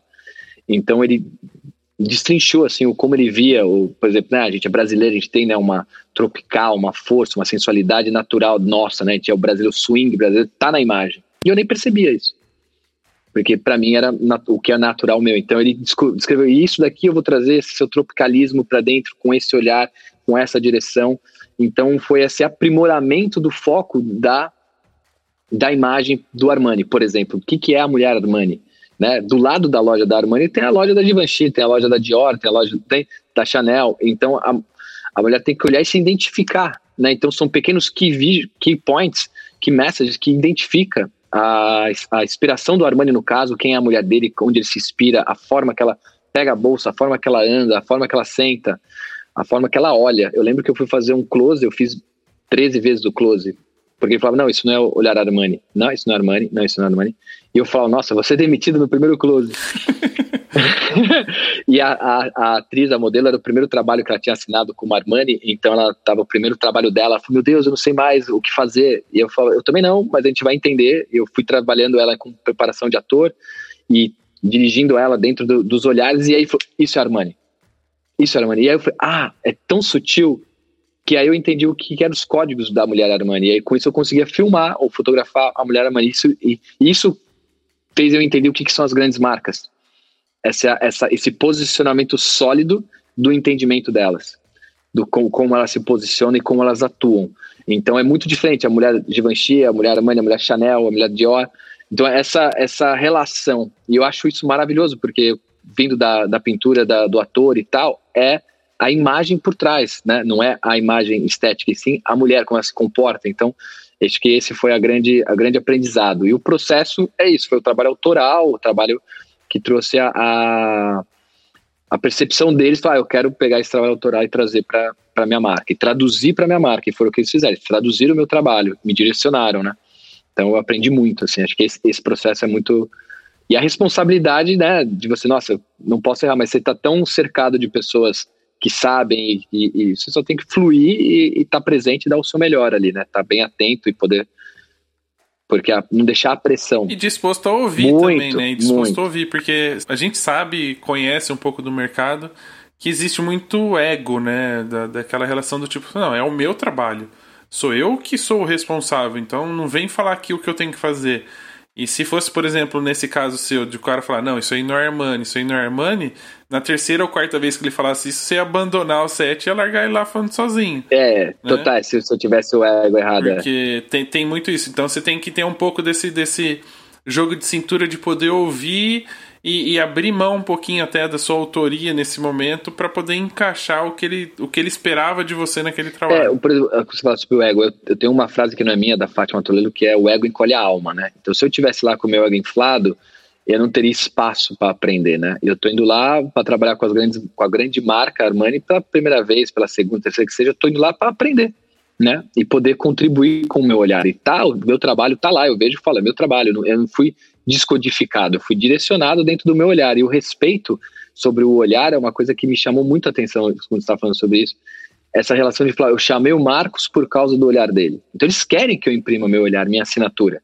Mas claro, não vai lá e pira fazer uma coisa que não tem nada a ver com a Então vem cá, é aqui dentro. Dentro dessa direcionamento que a gente está indo, ó, o barco está vindo para cá. Dá seu show, mas nessa direção. Então, essa relação é muito bonita de, de entrega, de troca. Eu aprendi muito com o Marcos Ascoli, muito. Assim, eu lembro que foi anos luz. Cada trabalho com ele eu evoluía nos luz de entendimento, assim, sabe? E do jeito dele, italiano forte, francês, sabe? Reto, direto. E acho que o ego só ia atrapalhar só ia perder a oportunidade de aprender e de trocar. Com certeza. E já aviso aqui de antemão, quem for trabalhar com italianos, às vezes eles parecem bravos, mas estão, estão bonzinhos. Só o jeito de falar mesmo, né? Total. Minha sorte é minha família italiana, todo jantar, não sabia se estavam se matando, estavam só conversando de futebol. Normal. Normal. É, e uma, uma pergunta uh, em questão é isso, né? Que a, a grande marca te encontrou né, na sua história, né? Essa é a sua experiência. Mas você acha que, por exemplo, eu, se eu fosse querer atender essas marcas e fosse bater na porta dela, a, a dica principal seria entender justamente esse esse ponto de qual é o tipo de, de, de, de por exemplo, de mulher que, que ele faz e, e, tentar fazer um trabalho, um portfólio que transmite essa, esse, esse sentimento, essa sensação para a pessoa poder pelo menos parar e olhar um pouco do meu trabalho e falar assim, olha, eu acho que você tem ainda algum caminho ou logo logo você tem uma oportunidade com a gente. Então, para quem vai atrás, né, para quem não é convidado ou contratado assim por pelo trabalho autoral, o caminho seria esse, entender qual que é a, a mulher, o, o, perfil daquela empresa e produzir para que para poder mostrar para eles. É, é, porque a, ah, pensa assim, a gente está né, mas é a responsabilidade do diretor de marketing ou do diretor de criação, eles estão lá há meses desenvolvendo uma ideia, a, a ideia foi aprovada, a ideia foi um, é um processo, ele está lá seis meses, três meses, processo para chegar e passar o bastão para alguém para realizar. Então, a responsabilidade que ele está passando é muito grande. Ele tem que ter a certeza que aquela pessoa vai deliver aquela responsabilidade. Então, quando você vai fazer o apresentar, você, por exemplo, pô, eu vou apresentar meu rolo para Ivan eu tenho que mostrar os meus filmes que tem o código da marca. Senão ele vai olhar e falar, meu, esse cara não tem nada a ver comigo. Então ele tem que ter uma. Acho que minha dica seria: faça editoriais, faça ensaios que, que tenha o olhar, que passe, que se, a pessoa possa olhar e falar. Não, ele, ele tem a capacidade, ele tem um olhar que chega dentro do nosso range de, de comunicação, de imagem, né? Acho que é esse que é o lance. Claro, eu acho que a gente não pode também se perder nisso, tem que ter o seu olhar dentro daquilo, a sua tradução, mas com certeza fazer um portfólio que converse. Toda vez que eu entro em concorrência com trabalhos, eu faço um select do material que corresponde com aquele trabalho, para que a pessoa possa entender e se relacionar, né? Ah, não, por exemplo, dar um exemplo, é um filme super meu na praia, manhã. Eu não vou mandar um filme de estúdio é, noturno com luzes, desenho de luz noturna, entende? Tipo, você tem que processar um trabalho que co, que correlacione, né, com a com a marca, com certeza. Esse é o caminho. Muito bem. E óbvio que não poderíamos falar de outro tema, né? Não poderíamos deixar passar isso. A pandemia mudou muito o mercado, né? Mudou muito. muitas coisas. Desde ensaios online, né? Onde você faz o, o, ao vivo, porque não pode estar presente ali, não pode aglomerar. Total. Até é, momentos em que você. É, já viu happy hour online? Onde cada um toma a sua cerveja na sua casa? já mudou até isso, assim. A única coisa que eu não concordo é fazer churrasco online. Que aí. É, é. Tinha que ter o, o churrascão. Você vai passar vontade, né? Porque sabe que aquele cara cozinha pra caramba, faz um churrasco incrível. É, o cara tem picanha, você tem dois contra filé no freezer, não, não rola. Tem pro play, né? O cara toma Heineken, você tem duas Sintra em casa, não, não bate. É, Era justamente o churrasco que era pra você esconder a cerveja ruim e pegar e tomar as boas. né? eu, eu, sou da turma da Coca-Cola, então eu levava Dolly para tomar a Coca-Cola dos outros. Tá? justo, justo. Mas falando um pouquinho da, do mercado em si, né? Porque, de uma certa forma, esse, esse momento de não poder aglomerar, de não poder ter muita coisa presencial, mudou muita coisa. Para você que vem acompanhando a mudança no mercado, o que mais afetou essa pandemia? Assim? O que, que dificultou? Ou de repente já era um, um, mercado que a gente tinha que enxugar algumas coisas porque o, o, os custos, os investimentos eram um pouco menores. Aí, aí, acaba diminuindo ainda mais porque você não pode levar muitas pessoas, não pode envolver muitas pessoas no projeto. Como é que foi esse, esse momento? E se de alguma maneira você teve que se reinventar porque com a diminuição dos trabalhos você também teria que né, manter aí ó, a saúde financeira do seu negócio, buscar outra, outras coisas para fazer. Como é que foi esse, como é que foi e está sendo é. esse período? É, para nós, né, que depende de criar, né, reunir e criar, com certeza foi foi devastador, né? Essa questão na parte financeira, com certeza. Na parte é, de se reinventar, tem dois layers, né? O layer da moda sempre foi mais pocket do que o layer da publicidade. A publicidade sempre teve mais estrutura, mais demanda, mais responsabilidade no, no da, da imagem. E as pessoas não sobrecarregavam funções, né? Na moda mais. Então eu acho que houve uma, um, sabe, uma sanfona que se apertou e a gente meio que ficou parecido os dois mundos, porque tivemos que criar, né, procedimentos, né, onde não podia ter tantas pessoas, então você começa a acumular funções, né? Quando podia se filmar, né? Quando você abriu a oportunidade de filmar. No meu, no, no caso quando houve o lockdown, que eu fiquei em lockdown, foi um momento de falar, nossa, tipo, eu preciso expressar esse momento da história, né? Que eu estou vivendo agora. Não dá para fazer é, uma obra depois. É o momento. Então, é, eu estava passando lockdown com a Luma Grotti, que é modelo, e atriz, e a gente falou, eu tenho uma instalação que chama Time Frame, que eu fiz no, no Burning Man, na Art Basel e tudo, e eu tava com todo o equipamento desmontado em casa. Eu falei, pô, vou montar aqui e vamos fazer um filme. Vamos escrever tudo que a gente está sentindo. E a gente fez o Light Up, durante o lockdown, não podia fazer, então eu fiz na minha sala, sozinho, né? Então era engraçado, eu tinha três, quatro câmeras. Com guardanapo ou sem guardanapo? um pouco de guardanapo sempre. As ideias vêm e a gente escreve. Então eu lembro que a sala virou um estúdio, eu já usei ele como estúdio, a sala aqui, antes era o meu, o meu ateliê aqui na cavalaria. Então eu falei, nossa, aqui tem espaço para fazer, então fazer, então eu montei a instalação. Eu lembro que eu corria para apertar REC, corria para segurar um, um refletor ou alguma coisa para a instalação acontecer. E percebi que durante esse processo a, do filme, estava super empolgado com o filme, a Paco Rabanne perguntou o que, que a Luma estava fazendo, o que, que eu estava fazendo, vendo pelos stories, e a gente faz, está fazendo um filme sobre isso, e a gente falou sobre a, o conceito do filme, eles ficaram apaixonados, falaram, nossa, a gente quer ver o resultado. E eu fiz o, o filme a Paco Rabanne é, patrocinou, vamos chamar assim, a divulgação do filme, ela comprou o filme, sem mexer em nada, então ela comprou a obra. Então, é, foi me reinventar e ficar solo, né? Fazer um filme totalmente solo. Fiquei, sei lá, acho que uns 15 dias fazendo, ou seja, virando noite, trabalhando sem tempo, sem fim, não tem maquiador. Ela... E foi nesse momento que nasceu esse currículo, então, que você faz diretor de filme, fotógrafo. Tive que puxar tudo, é. Foi, foi, esse currículo foi só nesse, nesse trabalho. Eu usei. Antes era só fotógrafo. eu tive que usar todos em, em, em todos, to, todos os layers. E foi magnífico para mim, num processo tão difícil de passar o lockdown, passar criando. Então também me deu uma quebra, assim, que às vezes a gente começa a ficar, não, para fazer um filme, fazer uma foto, precisa disso, precisa daquilo. Realmente precisa e vai ficar bom se você tiver mais artistas juntos, vai somar e é incrível. Mas também você não tendo, claro, eu estava com meus equipamentos, eu estava com ferramentas, né, para fazer. Então eu consegui fazer um trabalho que virou um trabalho autoral que tem uma participação de uma marca onde ela não interviu em nada. Então, e, e, e entrou apenas na parte de divulgação da obra.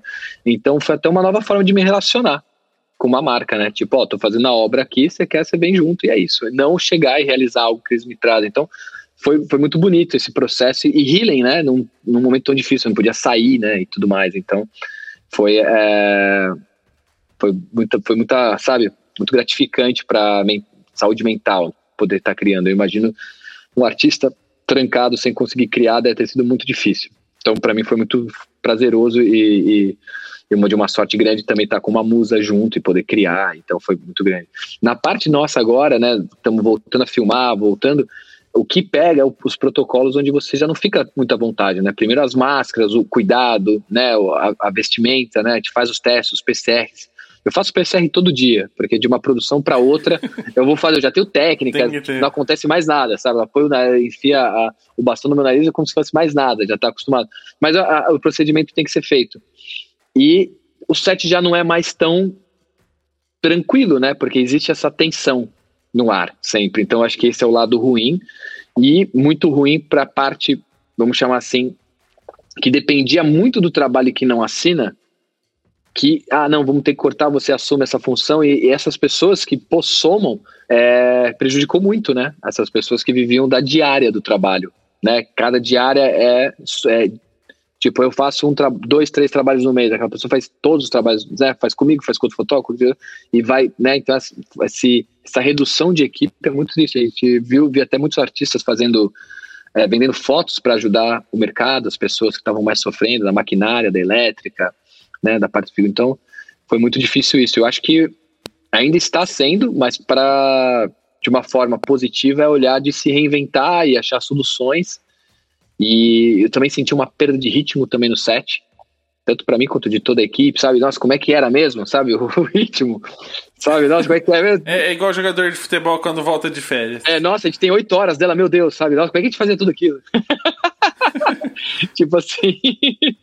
Mas depois pega, depois volta. É igual surfar, andar de skate, andar de bicicleta, né? Tudo é treino, né? A prática, né? Realmente eu senti a perda da prática. E dentro, e dentro desse, desse processo todo, uh, surgiu algum projeto pós-pandemia de você falar assim, pô, se eu conseguir produzir isso aqui dentro, espaço limitado, equipe limitada, eu consigo fazer algo maior na hora que tudo isso passar. Tem já projetos em mente? Tem. Para os próximos meses aí? Tem, tem. Eu até fiz um, um projeto, um curta que eu estou editando, que é o Witches, que é uma, uma ficção, né, baseado uma reflexão sobre o, o que foi o movimento das bruxas na nossa sociedade, que está para sair, então não posso falar muito ainda para não, né, estragar o, a obra, mas eu estou na parte de edição. Eu filmei ele praticamente, uh, eu estava na França, então eu filmei ele durante os lockdowns na França.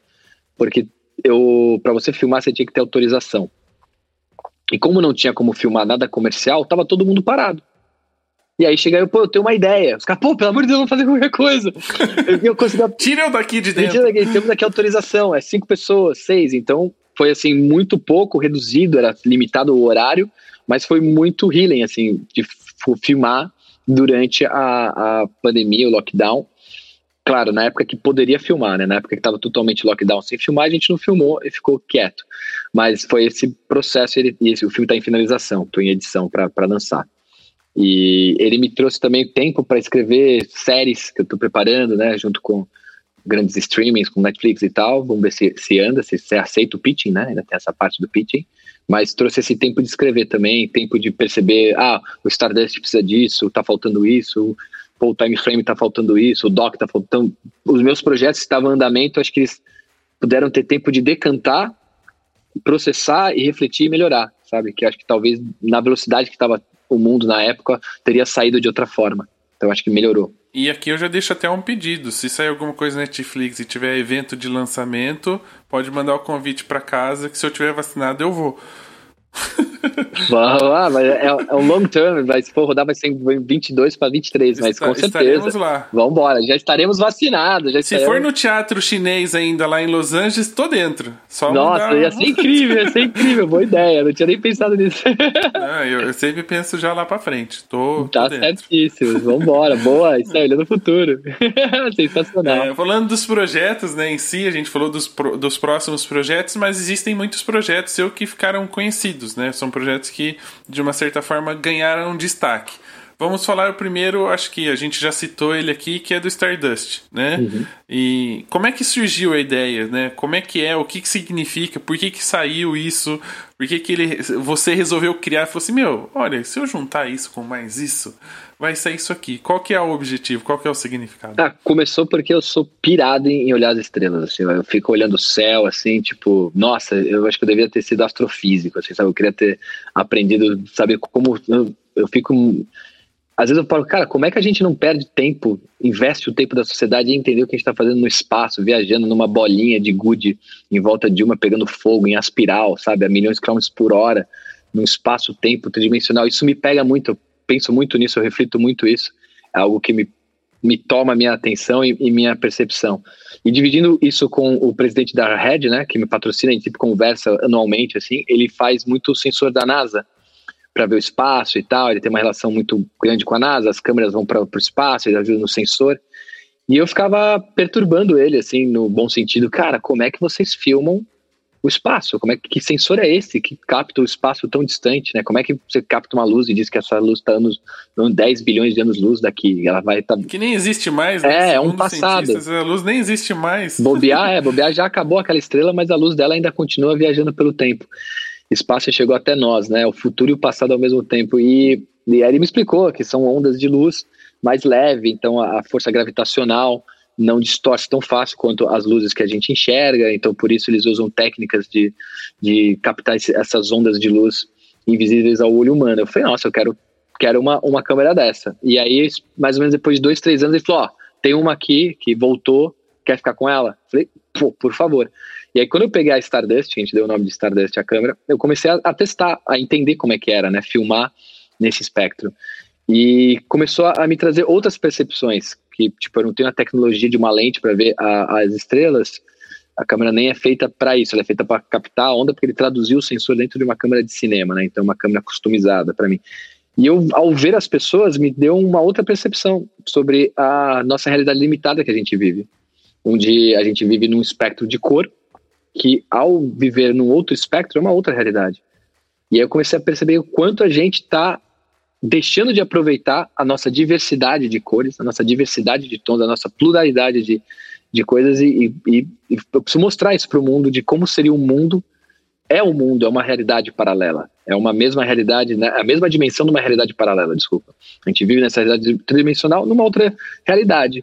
Então, para mostrar que a gente vive num prisma e que a gente deveria celebrar essa diversidade de cores, tons e belezas. E não tentar te separar, olha só se fosse dessa forma. Se a gente enxergasse dessa forma, como seria?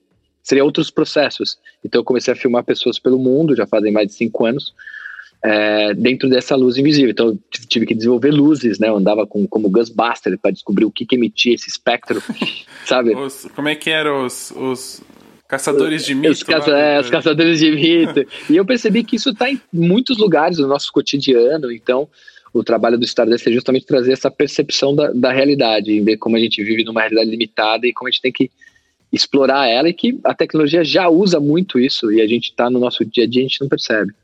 Então é mais isso, para trazer essa reflexão nossa. E aí, trazendo lá o comecinho da nossa conversa, inclusive o título desse episódio, foi nessas conversas sobre a NASA, espaço, luz, você descobriu que dava para inclu incluir a física quântica na fotografia? Como é que é essa história? É, foi, foi o conceito da teoria das cordas, que foi o que me pegou, que é uma teoria quântica sobre essa relação, que tudo é onda, né? Então, a, a luz é onda. Então, é tentar mostrar isso através de, uma, de um pensamento da ótica da, da física quântica, como é a vida, como é a realidade, através da fotografia. Então, a fotografia ela é a, o, a minha ferramenta de recurso para traduzir o pensamento da, da física quântica. Ainda quero evoluir mais, quero poder ter mais ainda recursos, ainda bem embrionário, mas já é um começo do que me faz pensar, me faz refletir, olhar e, e, e entender um pouco mais sobre a nossa realidade e expandir um pouco mais a consciência. Acho que é mais por esse lado, Bom, assim. Você sabe que a gente tá num podcast, né? Então, visualmente, as pessoas estão pensando assim: meu Deus do céu, o que que ele está falando? é possível descrever um pouco do que é o projeto, de, de, como é feita essa imagem, de qual que é o objetivo final? Sim, é uma coisa muito louca assim do da dessa ideia é quando você filma, todas as pessoas ficam igual mármore, igual a escultura grega. Não importa a sua etnia, sua origem, sua descendência, todo mundo vira esculturas gregas. E muitas coisas desaparecem, não são vistas e outras são vistas. Então, é justamente esse contraste de realidade ao vivo, sabe? Ao você olhar a imagem, você pode pensar assim: nossa, é Photoshop, é pós-produção, não é possível. Mas aí você começa a ver em movimento, no, você fala, cara, é alucinante. Você fala, uou, wow, sabe? Tipo, então é um outro mundo, assim, é realmente você abrir uma caixa de Pandora, assim, e ver como seria essa realidade, assim. É, é, é muito... Eu, tô, eu filmo com as duas câmeras, né, para as pessoas poderem ter a comparação. Eu filmo ao vivo com as duas, crio um rig, que é as duas câmeras juntas, a normal e a Stardust. E, e, a pergunta que, que eu queria fazer até por, por curiosidade é o que, que essas câmeras têm de diferente, né? Apesar da tecnologia, como você já citou, que era para usada para uma outra coisa que é. vocês meio que adaptaram para poder produzir isso. Mas o que ela realmente muda, assim? Porque a câmera em si é tecnicamente, assim, visualmente, é uma câmera como a gente tem hoje em Total. dia, né? Sim. É, é a carapaça, a carapuça dela, sei lá como é que a gente pode falar isso. É, a carcaça é a mesma. A lataria. É. A lataria. a lataria é a mesma, mas o que, que muda internamente que, que te ajuda a realizar esse projeto, que ajuda a captar as imagens? É, o, o, a parte ótica é a mesma, você tem que, por exemplo, saber, por exemplo, quais são as lentes que não impedem, né? Descobrir as lentes que não impedem essas ondas de luz passarem, senão fica tudo com uma imagem totalmente black. Um, e então, como a técnica fotográfica é semelhante, eu consigo manusear muito bem, mas a, a, o, o grande diferencial é esse sensor único. Né, é o sensor que capta essa onda e traduz para nós, para nossa onda, né? A traduz para nosso, nosso visual. Então ele não é um false color, ele é uma tradução do, da volumetria daquela onda. Ela realmente é aquela onda, porque ela faz parte dentro de um full spectrum que o sensor consegue captar e traduzir para uma parte visível para nós. Então é, é o sensor. Basicamente é o sensor. O resto, ele é totalmente igual. E, e é uma perguntinha, até uma curiosidade também. Claro. Eu, eu não gosto muito de física, principalmente quântica, porque eu não entendo nada.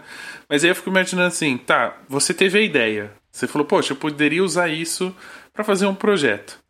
Você já imaginava que o resultado seria esse que você tem hoje?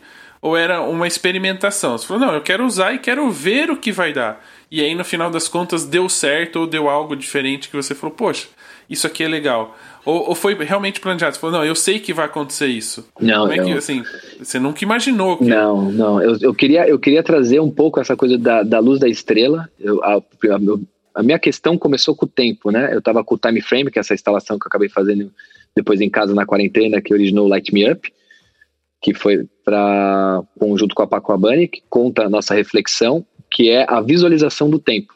Então, uma coisa que me pega, que me move, né, como artista, é visualizar o, o, invisível, né, o sentimento. Você não vê o sentimento, mas você sente, você percebe. Então, transformar a coisa perceptiva ao visível. Então, dentro dessa, dessa minha, vamos chamar esse GIF que fica na minha mente em trazer as coisas intangíveis para tangíveis, ficou, e nisso, pô, no tempo, a gente está aqui agora conversando, já tem uma magia muito louca, né? Você está captando algo no presente que já está no futuro e captado dentro do passado e está atravessando o tempo, né? Aqui, essa fala, a gente pode rever esse podcast ou esse link aqui no YouTube ao vivo, a gente está conversando com a gente no futuro. Já, a gente já, já estamos time travel de alguma forma. Tô me sentindo muito os Vingadores, muito série Loki. Total, né? Tamo, Estamos nos multiversos da. da a gente é um multiverso, internet. estamos no multiverso, um dos multiversos. Então, só que a gente não visualiza o tempo. Então, essa relação de ver o tempo era uma busca que eu tinha, e, e aí eu criei o time frame, que é uma relação de visualizar o tempo no, no mesmo momento, indo embora, os frames da, do filme, sendo projetados ao mesmo tempo que são captados. E disso eu falei, pô, mas eu quero ver a questão do universo. E dentro dessa questão de ver mais longe do universo, ver essa relação, veio o, time, o, o Stardust. E nessa hora que eu apontei a câmera para um ser humano e vire completamente diferente, a natureza, o carro, as coisas, eu comecei a ver um outro mundo, invisível. E que me, me trouxe muito mais uma percepção social e muito mais uh, ah, para o momento atual que o ser humano está, muito mais plausível sobre o que a gente está vivendo hoje, o que a gente pode se expandir como sociedade, percepção, como ser humano dentro de uma obra de arte. Então eu comecei a trazer aquilo que era mais para física quântica, algo mais, é, vamos chamar assim, mais dos cientistas que iam se interessar, uma coisa mais nichada para uma coisa mais social, onde a gente possa conversar e trazer mais para o público. Então foi meio que totalmente do experimento fui guiado, né? Não foi pensado sempre, ah, vai ser isso. Foi a, a, a, a direcionamento da própria arte e na preparação do, do projeto para executar ele, né? De, e aí você conseguiu convencer o, o, o chefão para te emprestar o sensor. Fazer a gambiarra é. na câmera para poder executar o trabalho. É, eles que fizeram, entregaram bonitinho a câmera. Eu sabia nem como onde. A, a, preparação sua, em algum momento você precisou estudar algo fora da fotografia para poder aplicar? Por exemplo, a série Cosmos na Netflix? Tipo, deixa eu entender como é que é o universo. É, eu já tinha visto tudo, adoro ele, o Neil, tudo, já sou viciado nessas séries, adoro, sempre gostei dessa parte da, desse existencialismo nosso, essa relação existencial, né? O que somos nós nesse, nesse universo, viajando nesse, nesse planetinho incrível, cheio de histórias, tempo. É, eu sempre me, me, me interessou isso, a relação do tempo, porque num outro, num outro país, num outro planeta a gente consegue viver, né? Tempo diferente pela relação da gravidade, né? Então toda essa questão do Einstein, tempo e espaço, foi uma coisa que me tomou e poder traduzir isso em arte foi é, sentir que é o meu lugar autoral, sabe, aonde eu me acho, aonde eu tô no meu flow, onde a arte se expressa bastante sobre mim, onde ela me pega, me toma. Então eu vou indo onde ela me toma, eu vou sendo guiado, né? Conduzindo, sendo conduzido. Em nenhum momento passou assim, ou aconteceu com você aquela cena de filme americano de ir na biblioteca, pegar 10 livros sobre astrofísica, física quântica e ficar folha. Sim, tenho, mas tudo em link. Eu sou totalmente digital, eu passo Na tudo, vou achando, Google, vou baixando né? os livros, vou baixando podcasts. Total, vou baixando podcast, vou baixando os cientistas que conseguem me expressar, que eu consigo entender e vou indo, assim, vou.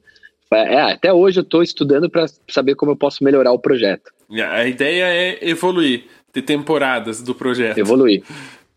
Temporadas, total, temporadas. O, o começo dele para agora, nossa, é, é, muito legal. Antes tinha uma coisa muito da, da imagem, da, da pessoa perceber o que, que era aquele, a, aquela imagem, hoje é o que, que é essa realidade, sabe? É uma coisa mais, mais humana, né? Mais um, muito legal, assim, o processo, assim, é, é gostoso o, o, processo evolutivo, assim. Eu falo, nossa, ainda bem que eu não lancei naquela época, senão eu ia estar muito além do que está agora.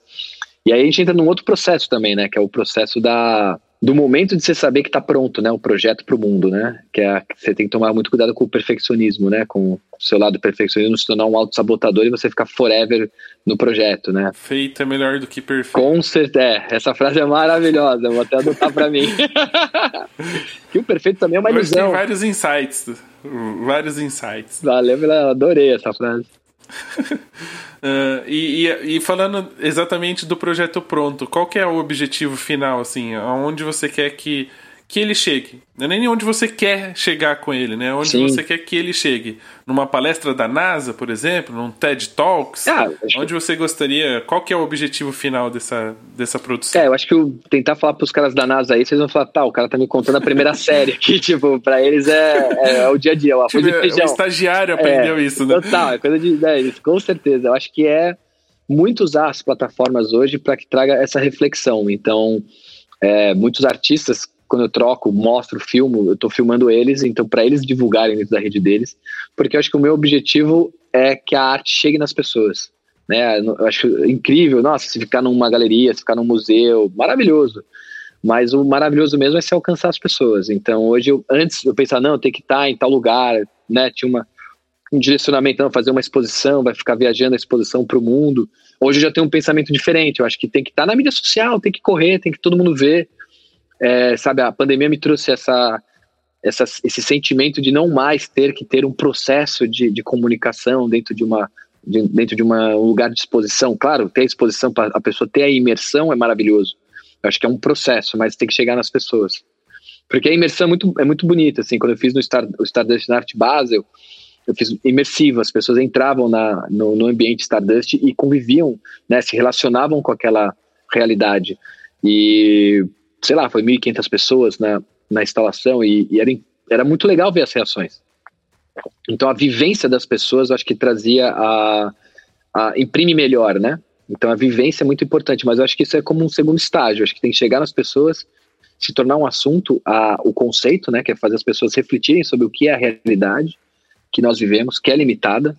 A gente tem, né, dentro dos nossos cinco sentidos, é o que nos torna nossa, nossas bordas, né, da realidade, e que isso é limitante onde as nossas percepções sobre o outro e sobre o mundo tem que ser entendido que ainda é um desenvolvimento e a gente está ainda engatinhando. Muito bem. E aí vem aquela perguntinha simples, né? A gente tem visto muito.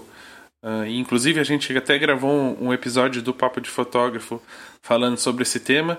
Em algum momento de todo esse trabalho artístico que você tem feito, tem imaginado isso se transformando num NFT? Sim. né? Se você acha que isso é um mercado bacana também de se, de se prestar muito atenção, de ficar atento, porque ali também pode estar, de repente, para aqueles fotógrafos que acreditavam que as pessoas não gostavam tanto de arte ou não comprariam seu trabalho como arte, o NFT pode ser um bom caminho? Eu acho que é. A gente, eu, sobre o NFT, eu gosto de dar uma reflexão sobre. O NFT ele faz parte de um movimento novo da criptoarte, né? O que eu acho maravilhoso da criptoarte, que é muito diferente das outras, renascentista, dadaísta, blá blá blá, dos movimentos artísticos, é que ela é inclusiva. Né? Os movimentos vinham, renascentistas, ah, expressionismo, impressionismo, eles vinham e, e dominavam o espaço, né? A criptoarte, ela por ela ter criado essa plataforma que é o NFT, ela não foi ela que criou, né? O NFT vem de antes, ele é nada mais que um cartório digital, né?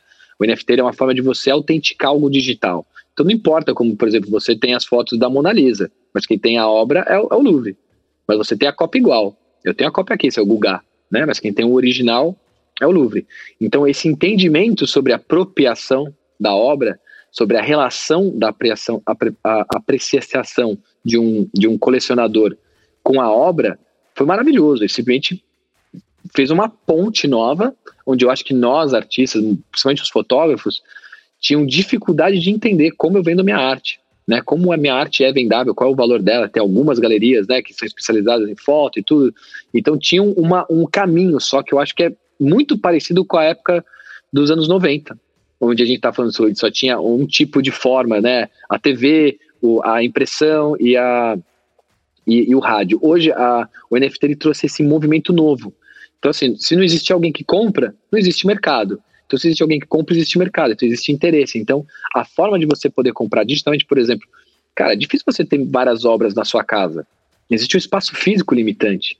Pô, mas eu queria ter várias obras, mas fica cheio, então eu tenho que editar, eu tenho que ter algumas. Na sua galeria digital, que é o NFT, que né, o NFT é a ferramenta, né? Ele é o cartório digital, você pode ter milhões de obras. Então você quebrou a limitância física, foi para uma, uma, uma, algo infinito no, nessa, re, nessa relação, abriu essa comunicação direta com os colecionadores, que é algo maravilhoso. Eu venho acompanhando o NFT, eu, eu decidi o meu formato de me posicionar no NFT de outra forma, não cheguei lá pondo no OpenSea minhas obras, vamos vender, vamos, vamos na onda, não, eu quis entender, quis aprender, quis apreciar, me tornar um colecionador, óbvio, dentro dos meus limites e da, da, do que eu aprendo, e eu aprendi muito com os artistas que já estão dentro, alguns amigos meus que, me, que foram quem me inseriram no, no mercado, e me mostraram toda a apreciação que é maravilhosa, onde você só tem a ganhar. Claro, vai ter um maluquinho lá que vai copiar uma obra vai pôr para vender, vai ser um falsificador, como sempre existiu. A diferença é que agora existe um tracking, né? Existe um, um script onde vai estar tá lá escrito forever, a raiz da origem da obra até a última momento que ela está. Então organizou também, na minha opinião, a forma, né, de você ter isso. Então, o cara vai falsificar, vai, mas você vai achar quem é quem falsificou. Então é muito mais organizado e é uma, é uma, é uma revolução, na minha opinião, a criptoarte trazendo para todas as artes. E como artista, particularmente, eu, eu vi que muita coisa, por exemplo, o Stardust, eu capto ele, todo o trabalho, tudo isso, né, você comentou e resumiu bem, se resume ao digital. E eu estava traduzindo ele para o físico. Então teve um trabalho também de como tirando a imersão, que também é uma imersão digital, existe também como a pessoa pode levar o Stardust para casa, como ela pode levar o retrato dela e tal. Então existia uma forma de impressão. Eu falei, pô, mas a forma de impressão tem que ser uma forma diferente. Então existia também uma pesquisa da forma de impressão. E hoje a pessoa pode ter lá, em Dubai ela pode comprar e ter, sem eu precisar mandar. Então até também tem essa relação mais prática e ecológica. Muita gente fala, não, mas o NFT gasta energia. Cara, a, você googar gasta energia. Entende? Então, a forma do NFT do blockchain não é algo assim, não é que estão desmatando o mato, então, não é nada disso. Ele come energia como agora a gente aqui fazendo essa live come energia, mas não é uma energia absurda. O Bitcoin tem uma forma de, de, de formar a, a moeda a cripto, né, gerar o código dele, fechar um, um, um blockchain dele, realmente gasta uma energia, mas não é uma energia absurda, como as pessoas estão falando. Gasta, eu acho que gasta muito mais energia você mandar uma obra via shipping para alguém a gasolina, o papel, o avião, o outra gasolina, a mão, a embalagem, entende? Então, se você for parar para pensar, eu acho que está ajudando o NFT também na parte é, ecológica. Muita gente não gasta energia e tal.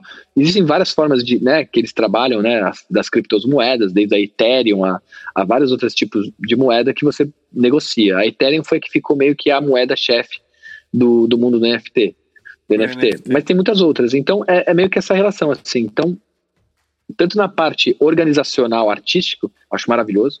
Por exemplo, eu ter feedback de colecionadores, como ele vê minha obra, e como eu traduzo a minha obra para que possa se tornar colecionável na forma digital, que também mexeu na minha forma. Eu transformei, adaptei muitas obras para que possam ser entendidas e, e possivelmente colecionadas. Né? Então, mexeu até como é a minha forma de ver as obras. Então, eu acho assim um movimento maravilhoso e, e feliz de estar vivo nesse momento. De ver isso acontecer. É muito legal ver o, movimento nascer. É, e quem quiser saber mais sobre o assunto, tem um episódio aqui no Papo de Fotógrafo que a gente fala de banco de imagens e NFT. Olha que juntos. legal. Então, sempre também é um. São dois mercados aí que muitas pessoas não têm muito contato, que é a oportunidade também de conhecer, principalmente agora na pandemia, que a gente está precisando variar, né? Os mercados. Total, total. É, e é maravilhoso. E já que a gente está falando muito dessa questão digital, de tecnologias, né? Para finalizar o nosso bate-papo, para encerrar aqui, uh, como é que a tecnologia pode ajudar o fotógrafo? Como é que o Marcos vê a tecnologia e no que, que ela pode ajudar o nosso mercado? Ah, eu vejo, por exemplo, foi é, é, é revolucionário, porque são ferramentas que você pode expandir sua arte, né? Eu acho que, por exemplo, a, a minha vida está totalmente relacionada à Red pela tecnologia que ela proporciona para mim. Eu pegar uma câmera de filme, de cinema, na época, que era só película, e poder fazer um filme em 4K com a, a latitude e stops que tem uma câmera de cinema sozinho. Eu pego a câmera e faço. Então ela, ela me proporcionou ser um filmmaker, né? Vamos chamar assim, chegar e fazer um filme com uma, uma, uma, uma ideia na cabeça, né? E fazer o filme. Então, eu acho que a tecnologia ela expande. O que pode ser negativo é as pessoas serem refém pela facilidade, né? Ah, eu aperto o botão e sai a foto, legal. Ah, então eu vou fazer assim. Claro, use, use sua intuição, mas comece a perceber o que, que é né? Abrir o, o, diafragma, porque você abre o diafragma, porque você fecha, a velocidade, porque você congela, porque você borra. E essas relações que, te, que são da base da fotografia, né? De como você capta a luz e entender o que a tecnologia pode te prover para que você possa expandir sua, sua, sua criação. Né? Então, acho que a, a arte e a tecnologia andam juntas. Assim, é, você olha, por exemplo, os filmes, né? As, as criatividades são inúmeras, por exemplo, Soicuba, o cara, como o cara fez aquele plano de sequência até hoje, eu não sei, com aquelas câmeras pesadas, com, sabe, com filme, o tempo que dura, o tamanho do filme que era, mas se ele fosse fazer hoje, ele teria tantos outros recursos que ele poderia ir muito além. Né? Então acho que elas andam junto. E a necessidade, né? A gente chega numa borda, explora, explora e aí transcende essa borda. Aí vem uma tecnologia nova que te ajuda você a transcender e assim vai, sabe? Pô, câmeras com, com sensibilidade de sensores que fotografam com low light, sabe? Olha, isso é revolucionário. Né? Então, isso é, muitas coisas, a tecnologia anda junto, acho que tem que estar tá, é, sempre ligado, porque é, é isso, é, a tecnologia vai te proporcionar você expandir sua arte de ferramentas, né? E, e também você não ficar é, dependente dela no sentido, ah, se eu não, pô, se não ligar aqui automático, eu não sei fazer. Então, acho que é isso que é o, o, o lance, né? Você cria a ferramenta, mas não se torne modal da ela, né? que, que a tecnologia não seja terraplanista, porque se chegar na borda, você cai para fora do, do, do, lugar. Total, é.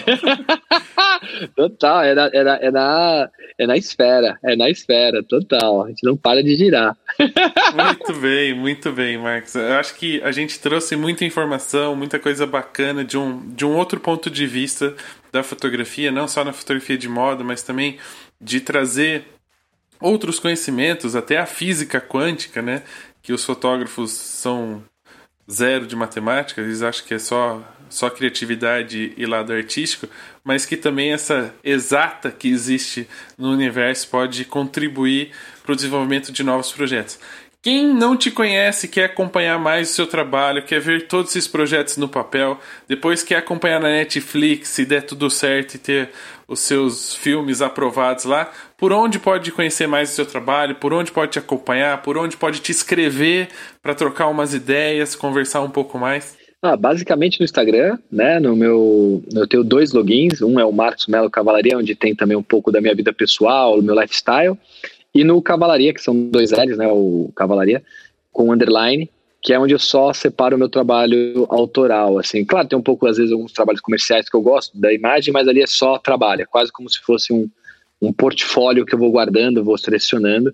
Mas eu acho que o Instagram, com certeza, eu tenho o meu site também, que é o cavalaria.com, com dois L's, mas basicamente é, eu uso só o Instagram como comunicação social, assim, acho que é o que funciona melhor tento não me pulverizar muito para não perder o foco. Muito bem. E aí, quem quiser acompanhar, vai ter o link no post. A gente também, quando publica os stories, a gente marca o Marcos e aí vocês podem clicar lá em cima e acompanhar. Quero agradecer a sua participação aqui. Foi uma troca ah, muito legal. Nunca imaginei que algum dia eu estaria falando de física quântica e fotografia ao mesmo tempo. Uh, espero que as pessoas que ouçam é, que ouviram não só nossa live, mas também o episódio, gostem, acompanhem seu trabalho, que vale a pena.